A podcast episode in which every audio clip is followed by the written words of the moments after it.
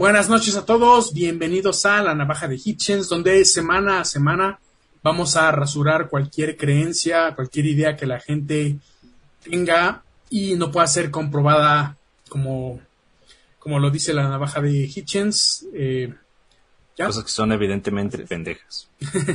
todo, todo, aquello que no pueda ser, eh, que pueda ser eh, afirmado sin evidencias, puede ser rechazado. Se me cortó un poquito el audio, pero, pero ya estamos. ¿Perdón? Se me cortó un poquito el audio, pero ya estamos. Ah, no, claro, ya, ya, estamos. en vivo. vale, vale, vale, vale, Entonces, bueno, que queríamos comentarles audiencia. Déjenme acomodo bien en la silla para no caerme. Sí, sí, sí. Eh, el episodio de hoy está súper interesante. Vamos a hablar de una de las personas que de alguna forma es una influencia importante para este podcast y en general es una influencia en cuanto al pensamiento crítico y demás que tenemos. Y sin embargo ha sido censurado, por decirlo así, por los medios últimamente, por su, por su opinión, porque parece ser que hay una, una ideología que quiere tener cierto control sobre cómo, cómo se manifiestan las cosas, incluso a nivel científico. Y bueno, eh, para no hacerla larga, de quien vamos a hablar hoy es de Richard Dawkins. Así es. Un, gran genio, Richard fucking Dawkins y que se, vio envuelto en la polémica últimamente porque se le retiró un premio porque hizo algunos comentarios que eh, no eran congruentes o, no agradaron a, lo que en general se tiene como políticamente correcto en la actualidad. No enojar a hizo enojar a, unas personas, personas equivocadas. No sé si, si ustedes, Alan o Armando, quieran eh, comenzar dando una idea de más o menos qué fue lo que pasó y, ahorita lo vamos tratando el tema. Bueno, yo creo que primero habría que decir exactamente quién es Dawkins. Tú ya dijiste que es como alguien muy icónico para el pensamiento crítico. Es, es muchas veces el primer contacto que muchas personas tienen con el pensamiento crítico, precisamente. Es uno, o con el es un biólogo, con el ateísmo, sí. Así es. O sea, es, es un biólogo que se ha vuelto célebre por entre otras cosas, eh, unos libros que tiene que son El espejismo de Dios, eh, el del gen egoísta, es uno de los conocidos como los cuatro jinetes del ateísmo. Probablemente el más famoso de los cuatro jinetes del ateísmo, precisamente. Cuando los conocí, de hecho yo los conocí por Richard Dawkins. Primero supe de Richard Dawkins y después supe que había otros tres. Pero sí. Exacto, o sea, Dawkins, luego conocí a Harris, después a Hitchens y al final a Dennett. Pero este sí, él ha sido una personalidad bastante icónica y tanto si estás de acuerdo con él como si no estás de acuerdo, probablemente después de verlo y después de escuchar lo que tiene que decir, te quedes pensando en él durante bastante tiempo. porque digo, incluso muchos creyentes lo tienen como un referente de, del ateísmo, de lo que ellos llaman el nuevo teísmo, ¿no? Y tiene muchas opiniones que pueden ser bastante polémicas, incluso la forma de comunicarlo ha sido cuestionada desde muchos lados. Pero últimamente pasó que hizo un tweet, un tweet donde se le tachó de transfóbico y eso le ganó a él el que le retiraran el premio, como bien señala Julián. Ahora aquí la pregunta es, realmente dónde está el problema del asunto. No sé. ¿Qué es lo que dijo y qué es lo que hizo enojar a tantas personas que, digamos, eran su electorado, ¿no? Su público objetivo.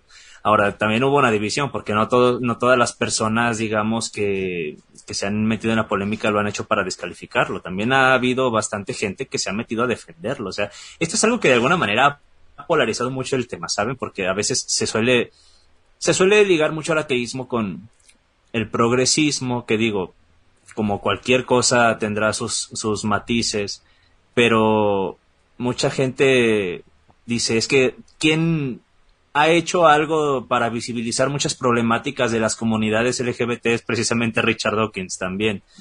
Entonces, ¿cómo abordarlo? ¿Cómo, ¿Cómo nosotros deberíamos de alguna manera comenzar a aproximarnos en este tema?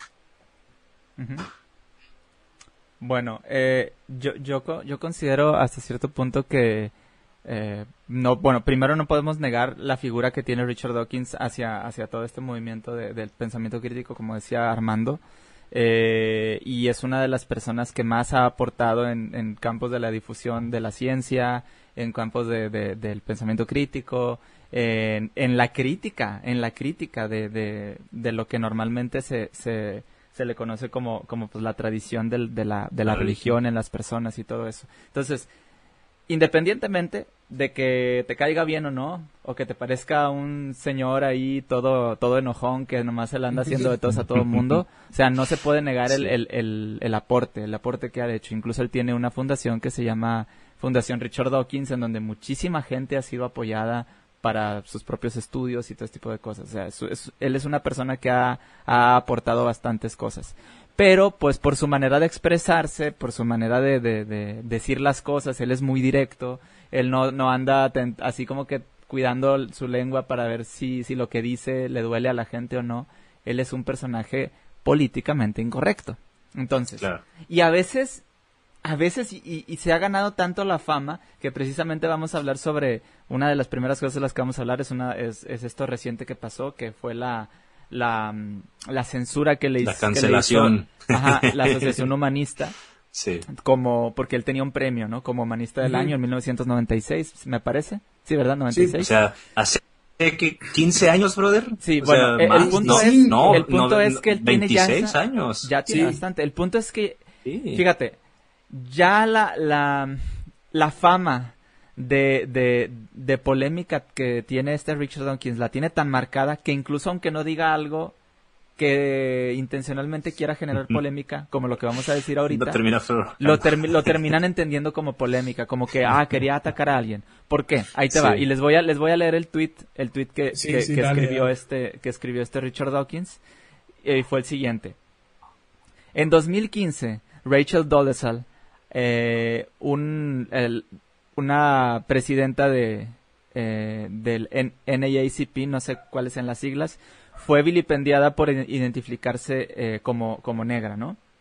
Algunos hombres han, eh, han decidido identificarse como mujeres y algunas mujeres se han identificado como hombres. Y dice, tú serías vilipendiado si tú negaras que ellos literalmente son lo que, lo que ellos identifican que son, ¿no? Y luego él pone al final, discuss, o sea, estoy, estoy proponiendo la, la, frase, discutan el tema, ¿no? Para que, para que lo discutan, exactamente. Ajá, y parece que, La, mayor parte de la gente leyó pero sin leer el discos abajo. La mayor la gente, la, mayor, la mayor parte de la gente es pendeja por naturaleza. Es algo que, que hasta tenemos que sacar en una camiseta, yo creo. Sí.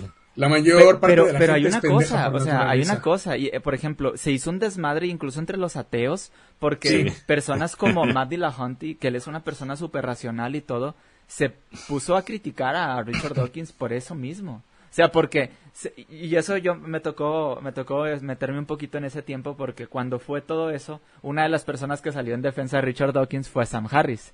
Y, mm, claro. y, él escribió un tweet diciendo, dice, ah, bueno, no me acuerdo las palabras exactas porque pues fue un tweet que leí por ahí donde Sam Harris decía, cuando ya nadie se acordaba de ustedes, ustedes decidieron hacer, hacerse un, un suicidio mediático es, haciéndole, haciendo esto con Richard Dawkins, prácticamente lo que claro, Claro. Y luego viene este, este Matt Dillahunty defendiendo a la asociación humanista, pues porque él es humanista, defendiendo a la asociación, eh, criticando a Sam Harris por defender a Dawkins. Y yo digo, güey, ¿hasta qué punto una asociación humanista, la cual está, se supone, libre de dogmas, tiene gente representante. Yo, yo admiro, por, por mi parte, yo admiro mucho a, a Matt Dillahunty, por ejemplo. Matt Dillahunty, claro. pero me sorprende que, que, él, hasta cierto punto, se haya cerrado tanto en su visión humanista que no, no se da cuenta que, que ese premio de humanista del año ya se lo había ganado. O sea, no va a cambiar nada al, al habérselo quitado.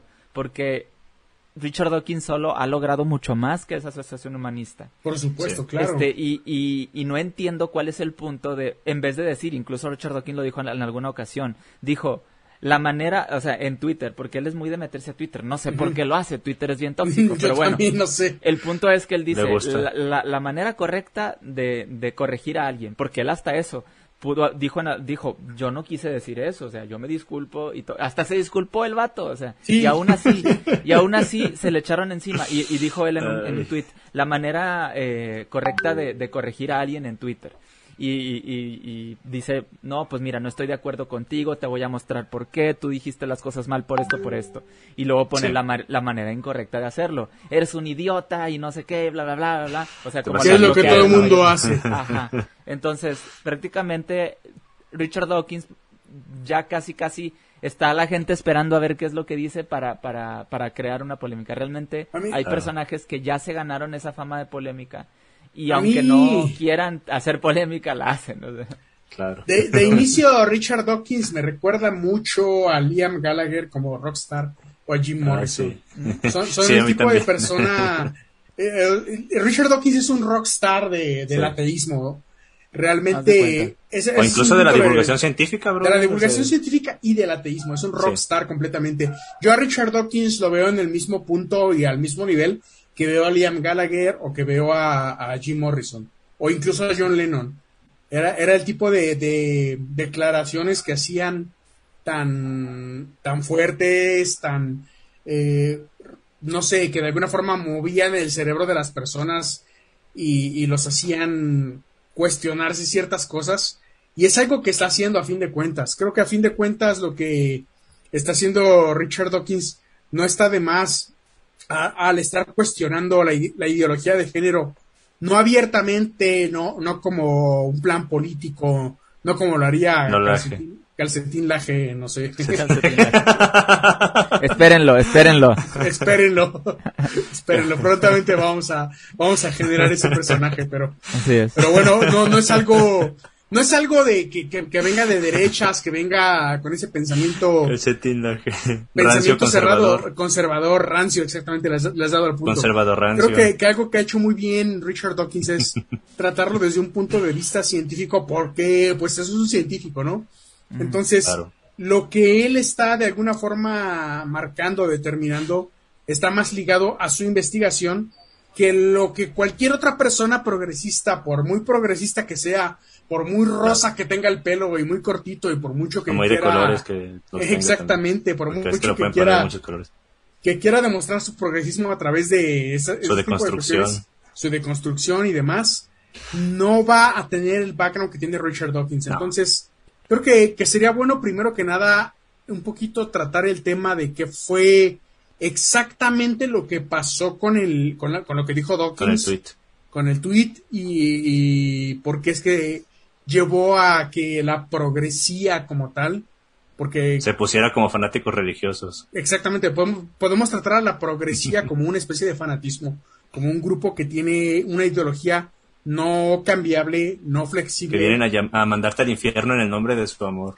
Exactamente. básicamente hacen lo mismo que, una secta cristiana o que el catolicismo. Entonces, el tweet directamente que, que, utilizó Dawkins después de hablar de esto fue lo, lo, quiero leer porque lo quiero leer con el acento y con la dicción de, ah, Richard Era algo que tenía planificado. Entonces, voy a leer el tweet de Dawkins y ahorita analizamos Desde un poquito que más de, pasamos el podcast ya lo traías. Sí. Ok, dice Dawkins, y cito, y me, me estoy robando la frase de Badía de Leyendas Legendarias, pero bueno, dice Dawkins, y cito, I do not intend to dispraise trans people. I see that my academic discuss question has been misconducted as such, and I deplore this. It was also not my intent to align in any way with Republican bigots in the U.S. now exploiting this issue. Ahí fue, cuando se, se, ahí fue cuando se disculpó prácticamente. Cuando se disculpó, exactamente. Sí. Lo que está diciendo Richard Dawkins es que él no tiene ninguna relación con el Partido Republicano de los Estados Unidos ni con la visión. Tiene que aclarar que... eso, brother. La Tener que aclarar eso siendo Richard Dawkins. Imagínate, imagínate. Imagínate el nivel que tiene la progresía y sus ataques hacia la opinión de cualquier persona. Que Richard Dawkins tiene que decir yo no soy republicano. Imagínate en qué nivel estamos. me, llama la atención porque, porque tiene que salir ese, ese tipo de temas sobre, sobre si yo no soy republicano y todas esas cosas en un tema que prácticamente no tiene... No tiene nada que ver, brother tiene que ver en el sentido de que pues tanto el progresismo como el, como el conservadurismo pues defienden y atacan ciertas cosas, ¿no? Pero pero no se estaba hablando sobre eso, estaba hablando sobre otra cosa, ¿no? O sea, aquí Vamos a, tocar el background. Yo creo que, sería bueno para, para nuestra audiencia tocar el background. En 2015, Rachel Dolezal, que como, mencionaba Alan, es una presidenta del capítulo de la NAACP eh, de raza blanca, de raza caucásica, de alguna forma, se le atacó mucho porque se autoidentificó como negra. es como una especie de apropiación cultural, ¿no? Por ahí va la cosa, según. Eh, más o menos por ahí va la cosa. Es como si yo dijera ahorita, yo, yo nací en España, pero yo me identifico como, como inca, por ejemplo, puertorriqueño, o cualquier cosa. Entonces, eh, eh, se, se, vuelve una apropiación cultural. Y a esto Richard Dawkins responde que algunos hombres eligen identificarse como mujeres y algunas mujeres eligen identificarse como hombres y que a fin de cuentas, si niegas lo que ellos eh, autentican como identidad, vas a ser atacado, vas a ser molestado, vas a ser vilipendado. De alguna forma Dawkins tenía razón porque todo el mundo puede identificarse como lo que sea. Eh, el hecho biológico lo vamos a analizar más adelante, el hecho social es otra cosa completamente válida y que también la vamos a analizar. Sin embargo, el hecho de que unas personas se identifiquen como lo que quieran, y hay un caso muy famoso de una persona que trabaja en Twitch que se identifica como venado y que es una persona, es un ser humano. Transespecie. Sí, eh, sí, a, ese nivel hemos llegado. Eh, no importa cómo se quiera identificar uno, socialmente hay una situación y biológicamente hay otra situación. Igual, eh, al estar investigando sobre esto hubo comentarios que encontré, personas que decían, sí, y biológicamente no nada más existen los genes XX y los genes XY. También es un tema que desarrollé y lo vamos a hablar durante el episodio. Bueno, la, idea es que a lo que Dawkins va es que no importa lo que tú sientas, no importa cómo tú te identifiques, políticamente hablando es una cosa y biológicamente hablando es otra. Personalmente yo, y me pueden ver en la cámara ahorita, si en este momento yo me quiero identificar. En tu cámara con mejor definición. Mi cámara con mejor definición, porque les traigo la noticia de que estoy en una computadora nueva hoy. Señores Patreons, gracias. Y gente que, no sea, gente que no es Patreon, vuélvese a nuestros Patreons para que tengamos cámaras más chidas. Sí. Eh, si yo en este momento me quiero identificar como una persona afroamericana, yo no sé si tengo genes afroamericanos anteriores. Yo pues lo más que he rastreado es hasta genes árabes y genes visigodos y hasta ahí estoy bien. No, no he buscado más, pero si yo en este momento ¿qué te me... tu nariz? A ver. ¿Qué te hizo una, una nariz visigoda auténticamente asturiana, no sé. Pero bueno, sí. Roma Gallardo. También es asturiano, Roma. Asturiano, Roma Gallardo, sí. Saludos. Eh, bueno, la, la, cosa es, si yo en este momento me autollamo, me autoproclamo afroamericano, creo que, bueno, puede ser parte, si yo me quiero objetivizar así, si yo me quiero ver como afroamericano, yo crecí fan de Michael Jordan, yo crecí fan de Scottie Pippen, de Charles Barkley, pero eso no me va a hacer fan de las negras en Xvideos. no, no, no, es mi, no es mi hit en Xvideos, pero se respeta. eh, si, si yo me quiero identificar como cualquier otra cosa que genéticamente sé que no lo soy, que visualmente sé que no lo soy, va, va a haber una, una situación social y a la vez una situación biológica. Entonces, socialmente hablando, yo puedo identificarme si quiero ahorita en este momento como afroamericano, pero yo sé que biológicamente hablando, al menos hasta donde yo puedo rastrear mis genes, no los hay. Solamente es una cuestión social que yo quisiera en ese momento apelar. Y creo que a lo que Richard Dawkins se refiere es precisamente a lo mismo, que una cuestión es la cuestión social, lo que uno quiere sentir, lo que uno quiere creer y lo que uno quiere aceptar, contra la cuestión netamente biológica. Y esto aplica tanto a la cuestión racial como a la cuestión eh, de género, que es un tema muy extenso. A, fin de cuentas, creo que se está un poco, de alguna forma, malinterpretando la idea de género, porque en algunos campos se toca el género como masculino y femenino como una cuestión eh, de construcción social, de cómo te comportas de acuerdo a la que la sociedad te dice que te comportes, pero detrás de eso creo que hay un trasfondo más allá de lo social y hay un trasfondo de cromosomas, de genética, de qué tanto eres capaz de hacer como eh, masculino o femenino de acuerdo a lo que tus genes te dan. Y entonces, eh, en el momento en el que esta inclusión de parte de la progresía se vuelve tan particularmente eh, absolutista, de querer que todo sea inclusivo con todo, empiezan en algún punto a rayar en lo que ya parece ser ridículo, incluso a nivel biológico. Hay cosas que como hombre puedes hacer, como fecundar, que no lo vas a poder hacer siendo mujer, sin importar de qué género te quieras identificar o de qué forma te quieras eh, tú aceptar a ti mismo y demás. Creo que a fin de cuentas lo que Richard Dawkins dice, desde el background que además Richard Dawkins tiene como uno de los biólogos evolutivos más importantes de todos los tiempos, eh, no es una cuestión que, raye en lo social y creo que se le está juzgando precisamente desde el punto de vista social, no desde el punto de vista biológico, genético y demás. No sé cómo, cómo lo vean. Ah, pues, pues, es que, fíjate, estamos en un terreno muy espinoso. En primer lugar, corremos el riesgo de que nos vean como gente poco empática, pero luego después también nos vemos también en el riesgo de que por querer mostrarnos empáticos o abiertos de mente terminemos también cayendo en ciertos sinsentidos al punto de negar cosas que tienen directamente relación con la ciencia. Como bien mencionas aquí, hay un tema, hay un tema biológico con todo esto.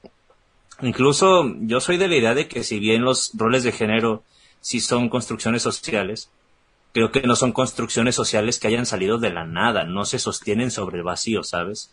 Por ejemplo, Pensemos en el tiempo de las cavernas. Estamos ahí como sociedad de homínidos primitivos y de repente resulta que hay un dimorfismo sexual. Si nos empezamos a... si nos ponemos a copular, lo más lógico es que vengan los embarazos, ¿no? Y una vez que vienen los embarazos, necesariamente hay cambios en la forma en la que se comportan las personas, ¿no? Por ejemplo, si estamos en una sociedad de cooperación, vamos a llegar al punto de la división de tareas, como bien menciona de repente Adam Smith en su libro la, de la riqueza de las naciones en, en, cuanto a economía, pero es que este, este concepto aplica perfectamente aquí también, porque son sociedades colaborativas donde cada quien desempeña una función en la que se termina especializando y en el caso de las de las hembras de las de las personas gestantes vamos a decir así para sonar inclusivos pero este son personas que terminan quedando en situaciones muy vulnerables no son personas que llevan obviamente el producto de esa copulación en su en sus cuerpos y que necesariamente han de buscar una digamos eh, una manera de sobrevivir y así es como se desarrolla aquello que hoy conocemos como hipergamia. O sea, tú cuando vas a salir con una chica, es casi inevitable que te termine preguntando a qué te dedicas. No te pregunta directamente cuánto ganas, pero algunas cositas sí, sí que se va a poner a averiguar. También si eres alto, si eres alguien que, que sea sociable, y cosas que puedan arrojar alguna pista de qué tanto le conviene estar contigo, porque son vestigios que, que vienen arrastrando las personas desde aquellos tiempos. O sea, es que no hemos terminado. exacto, no hemos terminado de evolucionar y venimos precisamente de ahí. Y también el rol de proveedor y protector, si bien ahorita de alguna manera podemos renegar un poco también de eso, es algo que tiene su origen en esta misma división de tareas. Tenemos que, pues, si tú vas a tener a mis crías y yo deseo que mi genética se siga propagando, voy a procurarte el bienestar y voy a entonces atraer el sustento, a, ahuyentar a los depredadores o si viene alguna tribu a querernos invadir, pues ahí me la tengo que rifar y arriesgar el físico, bueno, qué sé yo. Entonces, poco a poco se van, se van haciendo estas cosas. Digo, no es que las no hayan, o las hembras no hayan casado en ese entonces, porque también por ahí vi una, una cuestión de una evidencia de que también las hembras cazaban, pero, pero vamos, el dimorfismo sexual sí o sí nos lleva también a estas cosas, la inversión parental también, digo, hasta el, día de hoy seguimos con cierta cuestión ahí de, de roles cada vez que entramos en, en la cuestión de las relaciones. O sea, por muy deconstruidas que estén las personas, sí terminan siendo así. Yo a muchas personas que son, por ejemplo, chicas feministas, por mucho que hablan de que todo es una construcción social, siguen fijándose en las mismas cosas, en chicos altos, en chicos que tengan más o menos algo de, dinero y que, sean personas tal vez inteligentes o incluso talentosas, ¿no? Entonces, joder, de alguna manera, aunque pueda tener mucho de social, hay algo también que viene heredado de esta de este proceso evolutivo precisamente. Como les digo, no es algo incuestionable lo de los roles de género y yo mismo cuestiono muchas cosas, pero también en que se sostiene sobre nada y no salió de la nada. Tuvo su razón de ser en algún momento. A, esto que mencionas, me gustaría agregarle una parte histórica. Se sabe, y, y, quienes hayan visto la serie de vikingos en Netflix pueden más o menos tener un background que, por ejemplo, como tú lo mencionas, para buscar una, una mejora especista, o al fin de cuentas podría considerarse racistas a cierto punto, eh, hubo personajes históricos que determinaron tener hijos con ciertas u otras personas para mejorar su condición tanto social como racial. El caso de la reina Quenthirt en Inglaterra, por ejemplo, que tuvo un hijo de Ragnar Lothbrok, eh, eh, el, rey vikingo, y en el caso de, Francia, la, reina con claro. no la he visto. huevo. Rolo, conocido mejor en la historia como Rolf Ganger, a quien yo considero mi antepasado únicamente de la misma forma que las personas que se consideran de uno u otro género lo hacen por, o, de una u otra especie por cuestiones, yo voy a decir en este momento que yo soy descendiente de, de Rolf Ganger, o sea, de Rolo. Porque sí, porque me gusta, porque quiero. Bendito sea Rolo. claro. Entonces, eh, eh, este tipo de, de, visión que se tiene de querer tener un determinismo por cómo se va a adaptar la especie, cómo va a evolucionar a fin de cuentas, y que es algo que también Dawkins trató en el gen egoísta, eh, es completamente independiente al pensamiento sociopolítico actual, moderno, de, de, aceptar X o Y o cualquier cantidad de, de, visiones que se tienen sobre la ideología de género, de posturas sociales respecto a lo que uno se identifica. Entonces, creo que, que como dices, a fin de cuentas, la supervivencia, la evolución, la perpetuación de los genes es algo básico y algo súper importante que a fin, al final va a ser lo que determine cómo se, se perpetúa la especie y cómo se reproduce. Entonces creo que toda esta ideología de querer tener ciertas identidades más allá de lo que la biología dice, puede ser válida a nivel social. Claro, claro que lo es válida a nivel social. si al final de cuentas no le haces daño a nadie, no habría razón para no hay que ningún problema. representara un problema. Sin embargo, hay un punto en el que ya se empieza, creo yo, y, y no sé cómo lo quieran compartir ustedes, se empieza a dañar ya no únicamente al pensamiento de uno o dos o tres individuos, sino se empieza a dañar al pensamiento crítico mismo, al querer cancelar, como lo hace esta cancel culture o en general esta ideología moderna, y ideas como la de Richard Dawkins que están basadas en un concepto pues completamente científico, completamente biológico.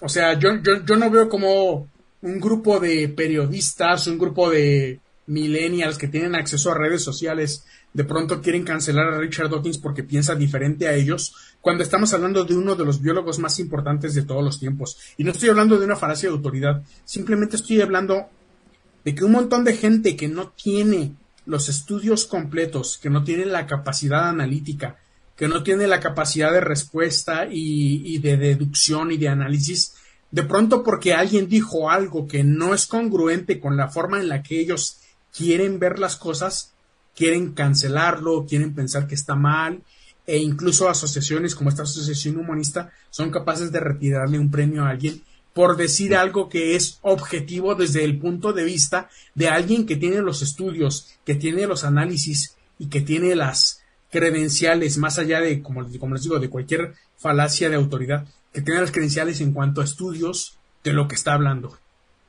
Fíjate, algo también que veo que es ah. peligroso. Bueno, no, no, no sé. Bueno, voy a, voy a terminar esta idea nada más rápido. Dale, dale. También de repente, desde los estudios de género, a veces se ha llegado a rechazar por cuestiones ideológicas la teoría de selección sexual de Darwin, brother. O ¿qué importa si las evidencias nos apuntan en esa dirección? Es algo que va contra, contra lo que se considera lo correcto, ¿no? Y, y desde los estudios de género que se empiecen a negar esas cosas, sí me parece también bastante cuestionable. Ahora sí, continúa, Alan. Sí, no, eh, en esto que, que tratas de decir, y bueno, me, voy a, me voy a basar en lo que decías ahorita tú, Julián, eh, cuando, cuando quieres cancelar a una persona como Richard Dawkins, que su opinión prácticamente está basada totalmente, porque hay una cosa, y, y usé una palabra equivocada, una cosa es la opinión y otra cosa son los resultados. Dawkins, en general, nunca habla bueno, no nunca, pero en general él, él, no habla usando como base su opinión, sino lo que él a, a, las conclusiones que ha llegado mediante, mediante su propio estudio, entendimiento de lo que es la biología y así. Pero aún así, independientemente de todo, él como persona es una de las personas más liberales que, que, puedas conocer. O sea, él es súper abierto. No es un Agustín Laje, o sea. No, él, él, él, él es una persona que si tú le dices, ah, es que los gays, y él te dice, pues chido, o sea, qué bueno que eres gay y, adelante, o sea, eh, eh, él, hasta los, los defiende y todo el pedo. El, punto es, yo, a, mí me llama mucho la atención esto cuando hablas de la cancel culture, que es algo de, o la, la cultura de la cancelación, que es algo que se ha vuelto como muy de moda, tratar de, de, de silenciar a quien, a quien te lleva a la contraria. O sea, por supuesto. Tenemos que estar. Es una moda. Tenemos que estar conscientes y esto, esto lo, vivimos nosotros ahorita que estamos haciendo este tipo de, contenido de ateísmo, que es algo que no le gusta a la mayor parte de la gente que es un tabú más grande tal vez. Ajá, y eh, es, es tabú hablar de, de, homosexualidad, es tabú hablar de, ateísmo, es tabú de hablar de satanismo. Por cierto, Jesús de Guena pronto va a estar en mi podcast Escepticismo Racional, entonces, entonces vamos a estar ahí hablando con él en algún tema de, satanismo. Entonces, el punto es, eh, el punto es que, que cuando, cuando se tocan esos temas la gente luego luego quiere cancelarlo, la, la gente luego luego quiere quiere silenciar a quien no esté, quien no esté eh, a favor de es sus Son temas de identidad, brother, también por eso. Independientemente, o sea, independientemente de, de, que sean las, los temas sean de identidad y todo. O sea, me, mucha gente trata de apelar a, a, sus, a los sentimientos y eso es algo bastante eh, importante. Apelar a los sentimientos no necesariamente te va a llevar a una, a una conclusión congruente ni lógica, ¿sí? Yo hace tiempo me, me tocó eh, platicar con unos amigos, por ahí a lo mejor si me ven se van a acordar. Este, sí me ven, sí me ven. Hablábamos sobre el tema del, de, la mujer y la libertad sexual de la mujer, ¿sí? Sí. Y eh, se, se nos presentó una discusión porque ellos me, me, me decían a mí que la cuestión de por qué la mujer es así, que como es, ¿no? por ejemplo, es más fácil que un hombre, por ejemplo, eh, ¿cómo, está? Es que no me acuerdo cómo dijimos exactamente. El punto es que la mujer es más reservada y no tan fácil selecciona una pareja. Ah, ¿Me explico? Sí, ya, ya, ya, sí. La, inversión parental, bro. Ajá, o sea, cuando una chica tiene sexo, corre más riesgo y tiene más que perder que, un hombre. Vamos a decir el Entonces, Ajá. ajá. ahí está. Es que no me acordaba exactamente. Pero bueno, el punto es eh, que la mujer es un poquito más selectiva eh, al, al... Es su estrategia reproductiva, es la mejor. Porque, y, y, y, estábamos platicando el por qué. Y pues, bueno, si nos vamos a, a, lo, a lo natural, lo que es, ¿no? Precisamente la mujer tiene más que perder al momento de que haya un contacto, contacto sexual. Entonces, ¿qué es lo que me, respondían? Pues estas personas me decían, no, pero es que la mujer es así porque culturalmente se le ha, se le ha, se le, se le critica más y no sé qué, por eso la mujer es así, porque si no hubiera esa crítica social en la cual se le impone a las mujeres, entonces las mujeres podrían estar, eh, disfrutar de su sexualidad libremente y no sé qué, y les digo, sí, pero no. ¿Por qué? O sea, es que no salió de la nada. Es que no, y aparte, o sea, eso de eso de la digo, y a lo mejor me van a funar por esto, pero pero eso de la libertad de la, de la sexualidad de la mujer es gracias a la, a la modernidad, porque existen los preservativos, los anticonceptivos y todo eso. Claro. ¿Cómo podía disfrutar de una vida sexual plena y libre una mujer hace 300 años? Donde, Sabiendo que podías perder mucho. Donde, ajá, donde naturalmente hablando, y no estoy apelando a la naturaleza, sino que esto de la libertad sexual es que son hechos, femenina, es que esto de la libertad sexual femenina es algo que se ha podido disfrutar gracias a la modernidad y a, los, y a los avances. Entonces, entonces, una mujer hace 300 años no podía tener una, una vida sexual libre porque sí tenía mucho riesgo. Entonces, cuando, cuando uno menciona ese tipo de cosas, y aunque no estés tratando de ofender a nadie, mucha gente se va a sentir ofendida. Pues, porque lo ah, que estás diciendo, lo que, lo que esas personas van a estar, van a estar captando es, no, es que entonces tú estás... Misógino, misógino, misógino, machista, machista, machista, No, entonces tú... Completamente te van a atacar de cualquier otra cosa que a una persona de izquierda que tenga un pensamiento 5.7 si tú piensas 5.8 o 5.6, ya eres diferente y te va a atacar por ese punto uno de diferencia. Entonces. Y luego se quejan del aje. Claro, sí, sí. O sea, no, no, no, defiendo a Agustín Laje, lo invito con gusto. Sé, sé, las, el tipo de, de, respuestas que daría ante este tipo de, de situaciones, algo así como de, bueno, es que la, la, la izquierda progresista lo que quiere es hacerte ver que ya no hay una ideología de género. Lo que sucede es que ya no existe una, una humanidad congruente como tal. Vos te querés identificar como mujer, vos te querés identificar como hombre, ya no existe como algo. Superman, es la analogía que, usa él. Te aquí, como El punto, aquí el punto es, no estamos tratando, no, no estamos tratando de, de de justificar, nada de nada, simplemente está, o sea, es una opinión objetiva. Ahora, hay que, hay que encauzar mejor la crítica. La mujer, es lo que, queremos llamar. Ajá, por ejemplo, la mujer en nuestros tiempos tiene una manera, o sea, tiene la libertad de poder disfrutar de, su, de su vida sexual plena y libre y lo que tú quieras. Y qué, qué chingón, o sea, eso lo aplaudimos porque pues, la modernidad... Si no, pueden disfrutar ellas, ¿cómo disfrutamos nosotros tampoco? el, punto es... Nos interesa que tengan una buena Claro, claro. Pero, independientemente de eso, o sea, pues desde, desde la perspectiva de la mujer, qué chido, o sea, por mí está bien que ellas quieran que ellas puedan disfrutar de su, de su libertad. El detalle es que siendo objetivos, esa no era la situación hace dos, trescientos años. Pues, porque es que todo depende también de las contingencias y de las circunstancias. Ajá, entonces sí, sí tenemos que estar eh, conscientes de que naturalmente hay un comportamiento que nos condiciona a poder a poder eh, y eso es una cuestión ya biológica y, y, que y que, que, está dentro de nosotros. O sea no, es algo que, que, razonemos porque queremos. Es algo que pensamos porque ya viene dentro de nuestra naturaleza. O sea un, un perro no va no va a pensar en, en, maullar por ejemplo porque no está en su naturaleza. Entonces e, el, el detalle es que sí natural, no hacemos muchas cosas el día de hoy, pero precisamente por eso hemos cambiado nuestra forma de vivir. Entonces, si no tuviéramos esta esta manipulación de, de, de, la naturaleza que nosotros tenemos ahorita, no podríamos vivir como estamos ahorita, ya sea de manera sexual, ya sea de manera, este, lo que comemos, lo que, consumimos, lo que estamos haciendo ahorita, hablar por cada quien desde una parte de México distinta, ¿no? Entonces, todo eso eh, es lo que se tiene que entender. No tiene nada de malo que seamos como somos. Incluso hay gente que biológicamente tiene una razón para no sentirse a gusto con su cuerpo y decir yo me siento mujer y eso está muy bien. Y, ahorita que tengamos los medios para poder cambiar eso, oye, lo aplaudimos. El punto es, el punto es o sea, todo eso, y eso es lo que quiero que, quede claro. No estamos diciendo, ah, este, están criticando a Richard Dawkins porque ustedes, mujeres que se quieren sentir hombres cuando nunca van a ser así. No, no, no, no.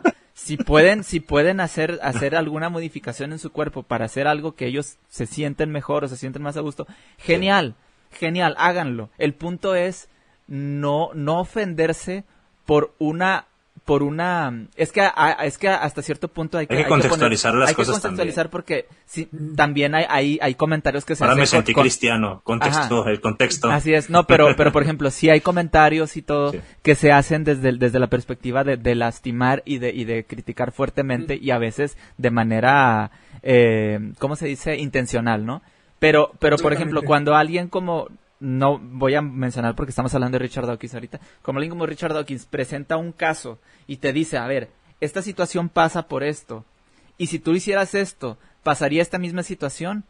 ¿Cuál es tu opinión? Pero si tú no lees el cuál es tu opinión y te, te quedas con, ay, es que Richard Dawkins dijo eso y, te, y, empiezas a querer cancelar y empiezas a querer incluso insultar, o sea, están insultando a una persona que no que no iba para allá. llegado, No, él ya estar acostumbrado a eso. El punto es, claro. el, el, punto es, el punto es hasta qué punto o hasta qué grado vamos a llegar de la intolerancia a escuchar algo, incluso, incluso querer cancelar o, silenciar a alguien, independientemente, vamos a suponer que Richard Dawkins tenga una opinión propia de decir, ¿sabes qué? Esto a mí me parece así, aunque esté mal. ¿Cuál es la manera correcta de corregir a una persona? ¿Insultándolo o dialogando con él, los argumentos. quitándole todos los premios del mundo o decir, a ver, vamos a, vamos a tener una charla en vivo para, para sacar dudas, para, para, me explico. O sea, eso es lo que se debería de hacer. El diálogo es lo que se debería de, de, de estar promoviendo. Porque sin el diálogo no se pudo haber llegado a que, a que asociaciones humanistas hayan llegado al grado que, que, están ahorita. Gracias al diálogo y a la capacidad de, de poder nosotros expresar las cosas mediante un discurso, mediante ideas, ¿sí? todos estos, estas, esta construcción eh, social de, que, que, tenemos ahorita y de, y de apoyo a, a, personas que, que, tienen una identidad distinta a, a lo que biológicamente hasta cierto punto son, este, no podrían haberse presentado. No sé si me estoy dando a entender. Sí, me parece que sí. Fíjate, eso, eso de los premios, de que, oye, te retiro el premio, se me figura como, ¿sabes qué? Pues sí, cogimos, pero siempre no, descogida. Descogida no hay, no mames. no, también te voy a comentar una cosa aquí, nada más para ahondar un poquito más en el tema esto del trasfondo biológico y evolutivo. ¿Cuántas veces te ha pasado que sales con una chica y te pregunta cuáles son tus intenciones? O sea, ¿por qué suelen, suelen fijarse mucho en, ay, me quiere para algo pasajero, me quiere para largo plazo? Es precisamente por eso. Si se embarazaban y las dejaban ahí y fue algo de una noche, te quedas desprotegida y te puede comer un león o lo que sea. Entonces, por eso está el miedo ancestral también a, a ser alguien de una noche y en cambio una chica le dice a un vato, oye, vamos a coger sin compromisos. No manches, no, ¿cómo te atreves? ¿Qué, qué piensas de envíos? No, ¿verdad? Digo, hay, hay personas, no voy a decir tampoco. veo de facto también un poquito el tema de, por ejemplo, si hablamos a nivel fútbol, que no obviamente es lo mismo que a nivel biología, pero tiene un poquito de correlación porque el fútbol es una representación de muchas cuestiones eh, evolutivas. El hecho de que tú a Maradona le hayas dado un premio en su momento, X premio, como mejor jugador de la UEFA, como mejor jugador del mundo, como X o Y, no hace que si en algún momento Maradona fue detectado con cocaína o Maradona fue detectado X o Y, va a dejar de haber sido lo que fue. Eh, el gol que Maradona le hace a Inglaterra, y me duele mucho porque yo siempre he sido gran fan de Inglaterra, de hecho, aquí traigo la, traigo la banderita, el, el, el hecho de que Maradona le hizo ese gol a Inglaterra quitándose a todo el mundo de encima, arrancando desde la derecha y, haciendo un gol, llevándose a toda la selección de Inglaterra y marcando, no va a hacer que cualquier otra cuestión política que él haya tenido en su vida le demerite la calidad de lo que hizo en ese momento. Así es, totalmente. Eh, pasa lo mismo con Richard Dawkins. Creo que si a fin de cuentas lo, que estamos analizando ahorita no ataca ni quita, eh, incluso en una, en una medida diferente a la de Maradona, porque yo creo que, que lo que Dawkins dice tiene mucho más sustento, eh, no, no ataca ni quita lo que dijo, lo que hizo, lo que piensa, lo que de alguna forma trabaja como, como biólogo que es. Eh, eso no va a demeritar todo el trabajo que tiene detrás. Eso no ¿Puedo hacer un paréntesis con lo que estás diciendo? porque qué triste que tengamos que explicarlo de la manera, y lo entiendo, Julián, porque, porque qué triste que tengamos que, que, comparar con Maradona, aunque, aunque se haya detectado como, como cocainómano, lo que tú quieras, o sea, estamos, estamos haciendo la comparación cuando al final Richard Dawkins no hizo nada malo. ¿Me explico? O sea, pero tenemos que explicarlo para que se entienda. Me explico. me, me, acuerdo mucho del capítulo de Los Simpsons donde, donde Homero se tiene que justificar por lo de la jalea, ¿no? Ah, sí, está buenísimo. Y, que tiene que hacer un, un, show en vivo y demás por, por todo esto de la jalea y que está haciendo una película criticándolo. Ay, no puede ser. No, señor Simpson, un gato es un ser vivo. realmente lo que Richard Dawkins dijo, lo que Richard Dawkins hizo, no tiene ningún trasfondo negativo. O sea, realmente él está expresando una opinión basada en sus estudios, basada en su conocimiento de la ciencia y que eso en algún momento choque con la expresión política de las nuevas generaciones y de los nuevos movimientos no tiene absolutamente nada que ver con que eh, lo esté haciendo desde un punto de vista misógino, racista y pone todo el todo el todo el, término los sismos y las fobias que los quieras. sismos y las fobias que quieras, exactamente. Porque creo que una de las personas que menos apelaría a ese tipo de pensamiento es Richard Dawkins. Uno de mis mejores amigos se llama Sergio, le mando un saludo. Es muy crítico de Richard Dawkins porque él dice que es demasiado progresista.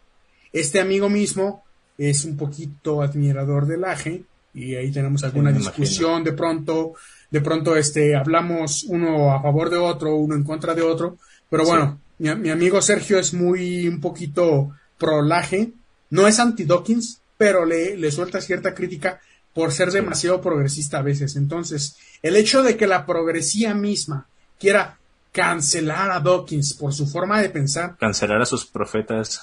creo que no, no tiene ningún sentido y, y, se basa más que nada en, en, una apechugación, no sé cómo decirlo, en algo que, que, que, que, va de pecho, que va de corazón, que no va de, de pensamiento racional ni crítico, respecto a algo que en su momento puede no ser factual, puede no ser congruente con su forma política de ver las cosas a nivel género, a nivel trans y demás, y que es Ajá. algo que vamos a analizar ahorita, pero que pues a fin de cuentas se, se vuelve, eh, como, como, dicen en Star Wars, te volviste en, en lo que... Te convertiste en lo que juraste destruir. En lo que juraste destruir, ¿no? Sí. En, en, algún momento la progresía se empieza a volver... Lo que Va a ser un Ouroboros, brother, la serpiente que se devora a sí misma. Completamente. Yo lo veo así, yo lo veo así. Yo lo único que, que, que, quiero preguntarte, Julián, es cómo te atreves a ser amigo de alguien que sea que sea conservador. O sea, y, y, y luego tienes el, ah, yo el también tengo amigos conservadores. Tienes, tienes, el descaro de venir aquí a la navaja de Hitchens con nosotros, que somos progres, o sea, te me vas. este amigo conservador es, es, es un químico bastante respetable en su área y bastante pues Chingón. acreditado, lo, lo, hace muy bien. Incluso trabajó en lo que tiene que ver con la distribución de, la, de las vacunas de COVID en México. No, no voy a decir su nombre por respeto a la privacidad, pero sí. tienes que vacunarte. Sí, pero este, pero sí. es una persona rara, o sea, de pronto es, es científico, es químico y, y su trabajo tiene mucho que ver con la investigación, pero de pronto tiene ideas un poquito cerradas en, en Pues es que nadie es perfecto, brother. en, entre que nadie es perfecto y entre que no todo lo que la progresía venda tiene que ser completamente correcto como tal. Por eso claro. no hay que irnos solamente por un, por un lado. A mí me preguntan muchas veces, oye, ¿tú eres de izquierda o de derecha? ¿Tú es? Y yo digo, híjoles, es que no, no me considero ni de izquierda ni de derecha. Te puedo porque... enseñar mi diagrama de Nolan, pero no me creas, o sea. O sea, no, realmente hay una, una postura si así como muy fija. o de derecha, yo digo que soy de arriba. Ándale. Yo lo veo todo desde el pensamiento crítico que está arriba. Sí. Que no tiene que ver con la izquierda. Yo soy de abajo mientras me cabalgan. Ah, no. Buenísima esa. Huevo. Obvio, obvio. Creo, creo que, que la acepto también. este güey. Bueno. Desde toda posición puedes encontrar. Mira. En cualquier, siempre. Fíjate ya. En cualquier ya, posición. Esta, esta, es la, esta es la nueva, ¿cómo se llama? La nueva perspectiva, la, la, nueva filosofía. Cualquier posición es buena siempre y cuando le saques provecho, ¿no? Exacto. Muy bien. este... Choquela, señor. bueno, entonces, eh, sí. ¿qué tenemos, qué tenemos que, o sea, cuál, le, cuál es el, el objetivo de esta plática al final? Estamos tomando a, a Richard Dawkins como figura para, para poder presentar una, una situación en la para cual... Para con él. Ajá, y las, las, las, o sea, tenemos, estamos presentando una situación en la cual nos vamos a, no, nos tenemos que poner nosotros en, en esa, ¿cómo lo en puedo situación. decir así? Vale la redundancia porque ya lo dije, situación. Y, y, y, saber cómo, cómo reaccionar o cómo pensar en, en, en alguna del... Porque del... nos puede tocar, brother. Ajá, Digo, precisamente.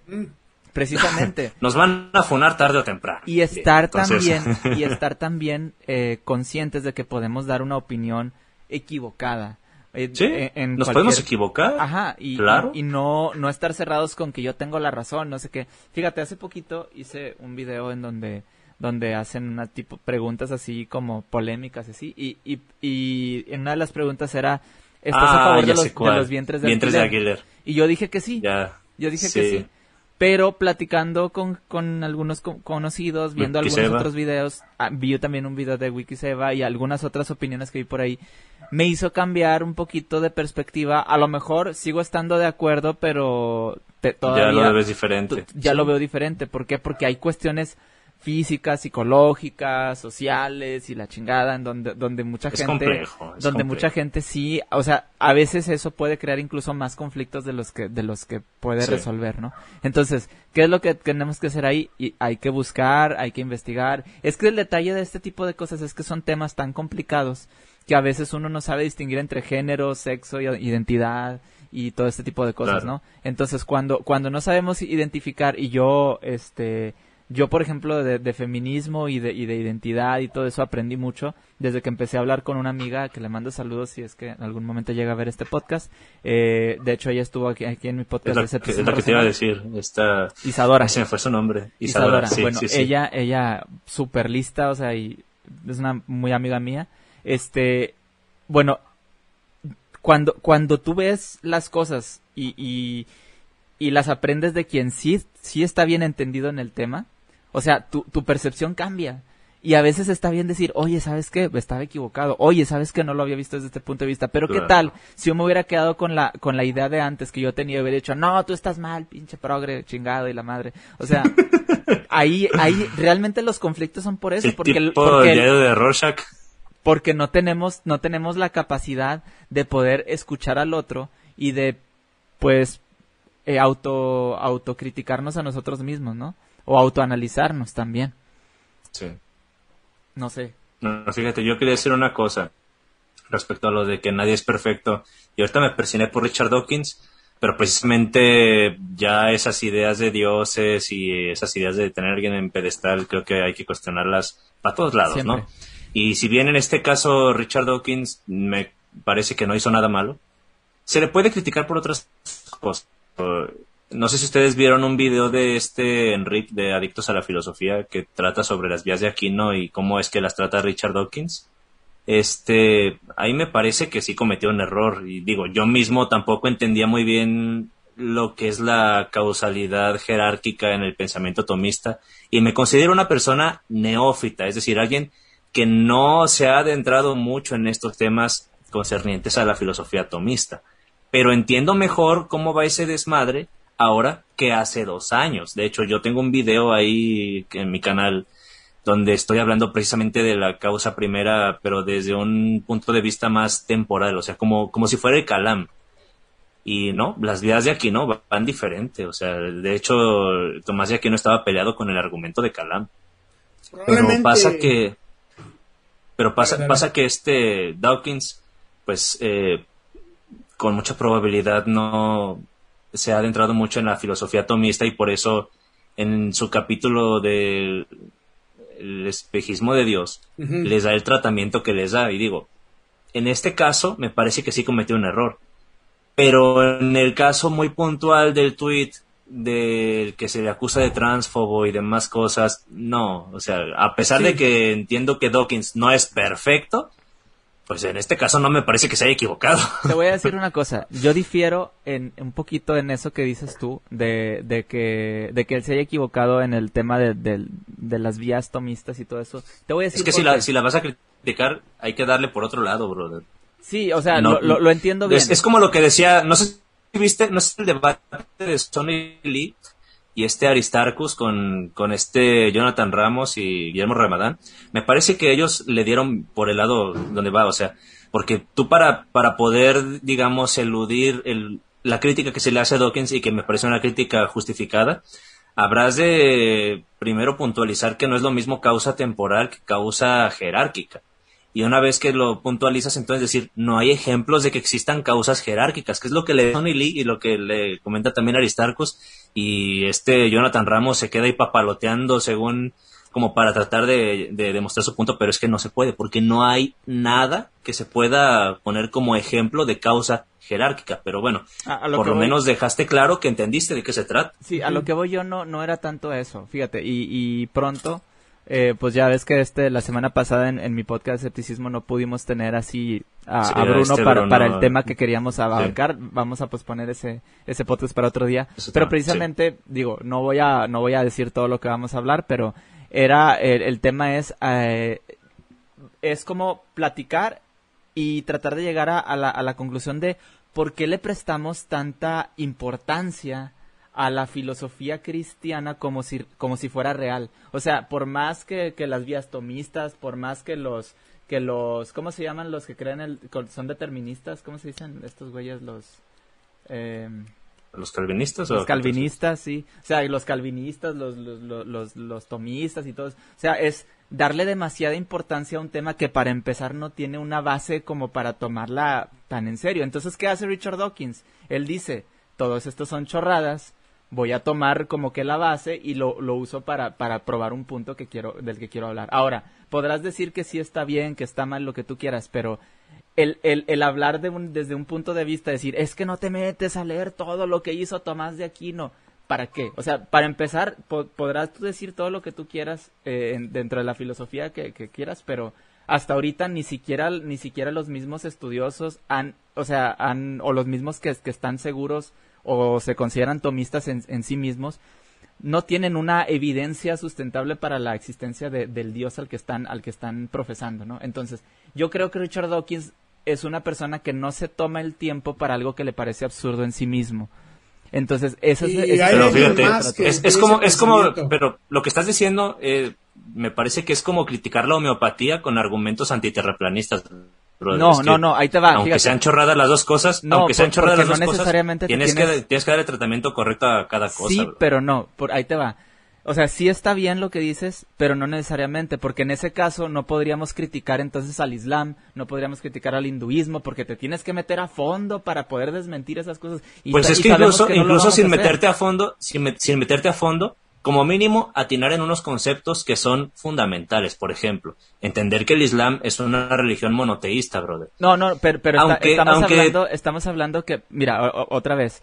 Es que, el, Islam, es que si, no, el Islam si no agarras, mucho... si no agarras el rollo de la causalidad jerárquica, eh, si es, si es bastante fallas mucho en, en, la crítica que quieres hacer al mismo. O sea, no, no hace falta que a lo mejor te metas a todo, pero como mínimo entiende ese concepto, brother porque entonces puedes estarlo comparando con algo que no es. Les quiero compartir y adelantar. El moderador. respecto a esto del, del tomismo y de la filosofía y demás. Ya estamos en pláticas y vamos a traer a alguien que va a darnos una perspectiva respecto a la cuestión filosófica de la creencia y de la religión por todas partes eh, desde los puntos de vista más objetivos que se pueda. Nosotros hacemos nuestra investigación desde el punto que se puede y, con, las limitaciones que tenemos, por decirlo así. Pero en las próximas semanas, en septiembre, y se los adelanto desde ahorita, vamos a traer a Mauricio Schwartz. Amén. un gran crítico de cuestiones filosóficas, una persona que conoce mucho de lo que habla, que no expresa nada sin tener eh, una, una base. de fondo. Exactamente. Entonces, creo que desde todo este punto de vista del tomismo, de la filosofía y demás, una de las personas que ha sido más críticas a la filosofía de la religión y a la aplicación de la filosofía en las ciencias es Mauricio Schwartz. y, vamos a hablar precisamente con él de este tema en alguno de estos episodios. Se los adelanto, ya está pactado, ya hablamos con él. Apartándolo. Para que vayan apartándolo, va a venir, vamos a hablar de eso. Para que se hagan Patreons. Vas, para que se hagan Patreons, claro va a ser uno de los mejores episodios que tengamos, pero, pero Mauricio va a venir y vamos a hablar de este tema. lo, lo, vamos a expandir un poco. Sí, sí, Creo que Mauricio es una de las personas que, que más visión, que tiene una de las visiones más amplias respecto a este tipo de cosas. Ajá. Sí, al final, al final yo lo que, lo único que trato de decir es darle más importancia de la que se merece, porque al final no se llega a nada. O sea, tú tienes a grupos de tomistas, de calvinistas, de tipos de cristianos, de muchas. Es como mínimo, es que no, te puedo conceder eso, brother. No te lo puedo conceder porque es como decir que aunque no te hayas metido a toda la filosofía calvinista, como mínimo entender que son deterministas, brother. Y si tú vas a atacarlos atacando el libre albedrío, no va a tener ningún sentido lo que estás diciendo. Pero el libre albedrío no necesariamente tiene que ver con ese tema, y eso es a lo que vamos. Si tú tienes una... una ah, caray, no, claro que, claro que lo tiene que ver. No, no, no. Si el, no, sí, sí. Para el calvinismo, brother, y el arminianismo, porque tú estás hablando de calvinismo, brother. Sí es un tema es un tema central, tú puedes, tú puedes hablar de, Tú puedes hablar de, de, libre albedrío sin necesidad de conocer de, de, calvinismo. Pero no puedes hablar de calvinismo sin tener esa noción, brother. Es que la relación es inversa. Ok, o sea, entiendo, entiendo, tu, entiendo tu punto. El, detalle es, o sea, Richard Dawkins, el, yo al menos, yo estoy bastante, o sea, yo empatizo mucho con el hecho de que no necesariamente, ok, a lo mejor el, el error de él fue no profundizar más al momento de tocar el tema de, de, las vías de aquí, ¿no? Y todo en todo caso se hubiera metido con el Calam nada más, brother, porque su crítica era válida para Calam. Sí, pero no para... estoy de acuerdo en ese, en ese, hasta cierto punto, por, por, pero no tanto porque porque al final es, es profundizar en un tema que no tiene ni siquiera una base. Si él como científico, él, en algunas ocasiones incluso ha dicho, por ejemplo, al mismo Sam Harris, ¿no? Cuando hablan del, de la meditación, él le dice, vamos a meditar en el podcast de, Sam Harris. Estando él ahí en su plática, ¿no? A ver, vamos a hacer un ejercicio. Y Sam Harris se pone a meditar con él y él cierra los ojos, hace todo lo que dice y al final le pregunta, ¿qué te pareció? No, pues no sentí nada, o sea, o sea me explico, el vato es súper, súper directo y si para él es una cuestión que no tiene una base científica fuerte y concisa, para él no, no tiene una validez. Y sabemos que en muchos campos la filosofía no resuelve realmente nada, simplemente plantea una situación y ya. Entonces, desde la perspectiva... de vista de Schwartz, de hecho. Desde la perspectiva de Richard Dawkins, si no es algo que resuelva un problema de manera, de manera real, sino que plantea puro silogismo, plantea pura cosa que no lleva a realmente nada, Richard Dawkins piensa, bueno, no voy a poner palabras en su boca, pero lo he visto que actúa más o menos de esa manera, es, esto no sirve. ¿Me explico? Entonces... Pues es que en ese entonces no, le veo sentido que haya escrito ese capítulo, brother. Bueno, ahí habría, a lo mejor eh, yo creo que lo, lo, lo para, para, no, para no estancarnos en este, en este punto, yo creo que lo, lo, lo que podríamos hacer más adelante es profundizar más adelante en el, en el tema y, poder abarcar precisamente eso, ¿no? Porque eso, eso a mí me llama la atención bastante. Ok, yo puedo entender que pues, él tuvo ahí su, su, su, su resbalón, pero qué curioso que, por ejemplo, ok, en estamos hablando de, lo de las vías de Aquino y todo, pero... Sí, pero no, no es lo mismo por lo que lo están cancelando. Ajá, no, y otra cosa, fíjate, qué, qué, curioso, y esto, este es precisamente lo que estamos haciendo ahorita, es el efecto Richard Dawkins. Richard Dawkins habla de muchísimas cosas, pero ¿qué es lo que más llama la atención? Ah, se equivocó aquí. Ah, dijo esto. Ah, que no sé qué. Me explico. O sea, los aportes que ha hecho y realmente ese error o ese resbalón que tuvo con la cuestión de, las vías de Aquina no tuvo absolutamente ningún, ningún, o sea, no, no se compara con todo lo demás o toda la información que viene en sus libros. Pero, pero pasa que aquí estamos hablando de ese error. Me explico. Y ese precisamente es una de las cosas, de los efectos que tiene Richard Dawkins. ¿sí? Pero me parece bueno porque de alguna manera estamos también eh, echando, a, echando a andar el pensamiento crítico y, y este, aquí la, la cosa es que a pesar de que no es perfecto, pues si es una persona que ha tenido sus aportes bastante importantes que no haríamos bien en desestimar simplemente por una cuestión ideológica y menos por algo que es un tweet que incluso sea hasta malinterpretado, entonces pues, no, no hay... creen que sean entonces los aspectos fundamentales a sobresalir o digamos los puntos fuertes de, Richard Dawkins como aportación a la ciencia. Mejor que tal. Pero yo tengo un par. Vamos a, vamos a hablar de eso, vamos a hablar de eso. Vamos a cambiarle, vamos a darle el otro lado a la moneda y hablar de las cosas buenas que ha hecho. Eh, dentro de lo que yo, yo planteaba como una de sus principales aportaciones y de las más fuertes es la idea, por ejemplo, genética. Eh, la, biología evolutiva antes de Dawkins estaba muy basada en la cuestión darwiniana. Y la cuestión darwiniana era de, cuestión de, adaptación de la genética. Lo voy a tratar de, explicar de la forma más con crayones y, con crayones posible más hacia, hacia el público. A nosotros sí, nos dedicas nos dedicas el tiempo y los crayones, ¿verdad?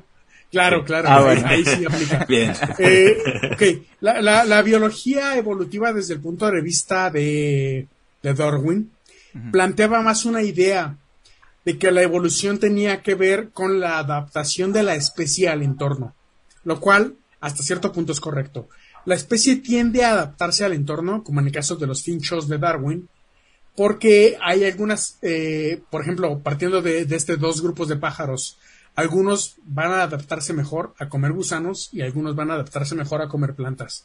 Entonces, la evolución de sus picos, eh, biológicamente, estructuralmente hablando, se va a adaptar mejor en un lugar donde los gusanos puedan ser accesibles a aquellos que puedan eh, recoger gusanos de la tierra y en algún otro caso se va a adaptar a, unos picos más largos en donde la biología o la, la geografía no den para que estas especies puedan acceder a, gusanos como método de alimentación y como método de adquisición proteico, o sea, de, proteínas como tal. Entonces, unas de las especies se van a adaptar más a, la cuestión de, de su, su, pico va a evolucionar, por decirlo de una forma muy burda, para comer gusanos y en el otro caso su pico va a evolucionar para adquirir los nutrientes de las plantas. Esa es la evolución desde el punto de vista de Darwin. Y es una evolución, pues, desde algún punto de vista ya en el, ya, ya en la biología actual, ya como lo vemos ahorita, pareciera ser simplista. Lo que Richard Dawkins propone como diferencia, y es una gran diferencial y tiene sustento, es que no tiene absolutamente nada que ver con la evolución de acuerdo a la geografía sino tiene más que ver con los genes de acuerdo a lo que les es más útil en el momento. Entonces, desde el punto de vista de Dawkins, la evolución tiene más que ver con lo que la genética se adapta a ese momento. Regresando al caso de los pájaros, sí tiene que ver con que, por ejemplo, un pájaro tenga más facilidad de, de comer un gusano o una planta. Pero lo que Richard Dawkins propone más bien es que los genes van a ser los conductores de esta evolución. ya no que la evolución tiene absolutamente que ver con la geografía, sino que los genes son una especie de seres conscientes que tienen la capacidad de adaptarse de acuerdo a los requerimientos del organismo para que el organismo tenga la alimentación, la reproducción y otras cuestiones para seguir subsistiendo. Entonces, desde el punto de vista doquiniano, desde el punto de la genética doquiniana, la evolución se va a adaptar a lo que los genes necesiten para seguirse reproduciendo. Eso ya, ya se vuelve una cuestión ampliamente eh, cuestionable al principio, comprobable después, en la que ya no nada más la genética tiene que ver con la de aquella cuestión de lo que llamaban el más fuerte dentro del punto de vista darwinista, sino que ya tiene que ver un poquito más a la adaptación inteligente. Y eso es algo muy importante dentro de la biología evolutiva eh, de Dawkins, más allá de lo que propone eh, Darwin. Ya tiene más que ver con la inteligencia adaptativa de, la genética. Fíjate, eso, eso que, que, comentas es algo que en algún punto, y incluso yo antes de leer a, Richard Dawkins o, o, conocer más a profundidad de él, me tocó, me tocó este, ponerme a pensar si realmente nosotros somos los importantes dentro de esta, de esta, de este evolución, ¿no? Es, ¿qué es lo que, lo que realmente quiere sobrevivir? ¿Nosotros? Porque nosotros un día nos vamos a morir y, y se chingó, ¿no? Pero ¿qué es lo que va a seguir sobreviviendo? Precisamente los genes. O sea, el, el, gen sería como un ser vivo consciente, como dices tú, pero que siempre está viviendo, por, por, por decirlo de alguna manera, ¿no? Que, que, está tratando de seguir existiendo por, por sí mismo, usándonos a nosotros como el medio para eso. Como vehículo. Como Replicarse de la mejor forma posible. Y, y es una, es una cuestión curiosa. Y ahora, ¿qué pasa con los, con las personas como, como Armando y como yo, que no queremos continuar esa, esa reproducción? O sea, nosotros estamos fallándole a la, a la cadena natural o al... No, no, yo tampoco quiero tener hijos y no estamos fallando, solamente es cuestión de que... Eh... Solo estamos follando. Solo estamos follando. A lo, estamos fallando, solo estamos follando. A lo mejor intelectualmente tenemos algo más que aportar a la humanidad, pero biológicamente lo que sea más necesario para la subsistencia de la especie va a ser lo que prolifere. Sí. Entonces, por mucho intelecto que tengamos, por mucho IQ de 160 y tantos que Por tengamos, mucho nepe. por mucho nepe, no, no, no va a ser algo que funcione y no va a ser algo que se, que se herede porque biológicamente hablando, a lo mejor hay genes que tienen algo más importante que aportar. Entonces, Sí, sí, sí. no importa si mi estatura, si mi fuerza, si mi musculatura, además, pueda ser heredable. No importa si mi si intelecto mi pueda ser heredable. autismo. Sí, Claro. Oye, ahorita, ahorita me voy a adelantar tantito. Está- es Romuliano. Ah, no, ¿quién fue? Creo. Ah, sí. si no pu- sé, a fin de puso, cuentas, puso nada más de que un debate entre ex cristiano y ex testigo de Jehová. Ahorita que estábamos. Ahorita él estaba en el directo de Jolulipa.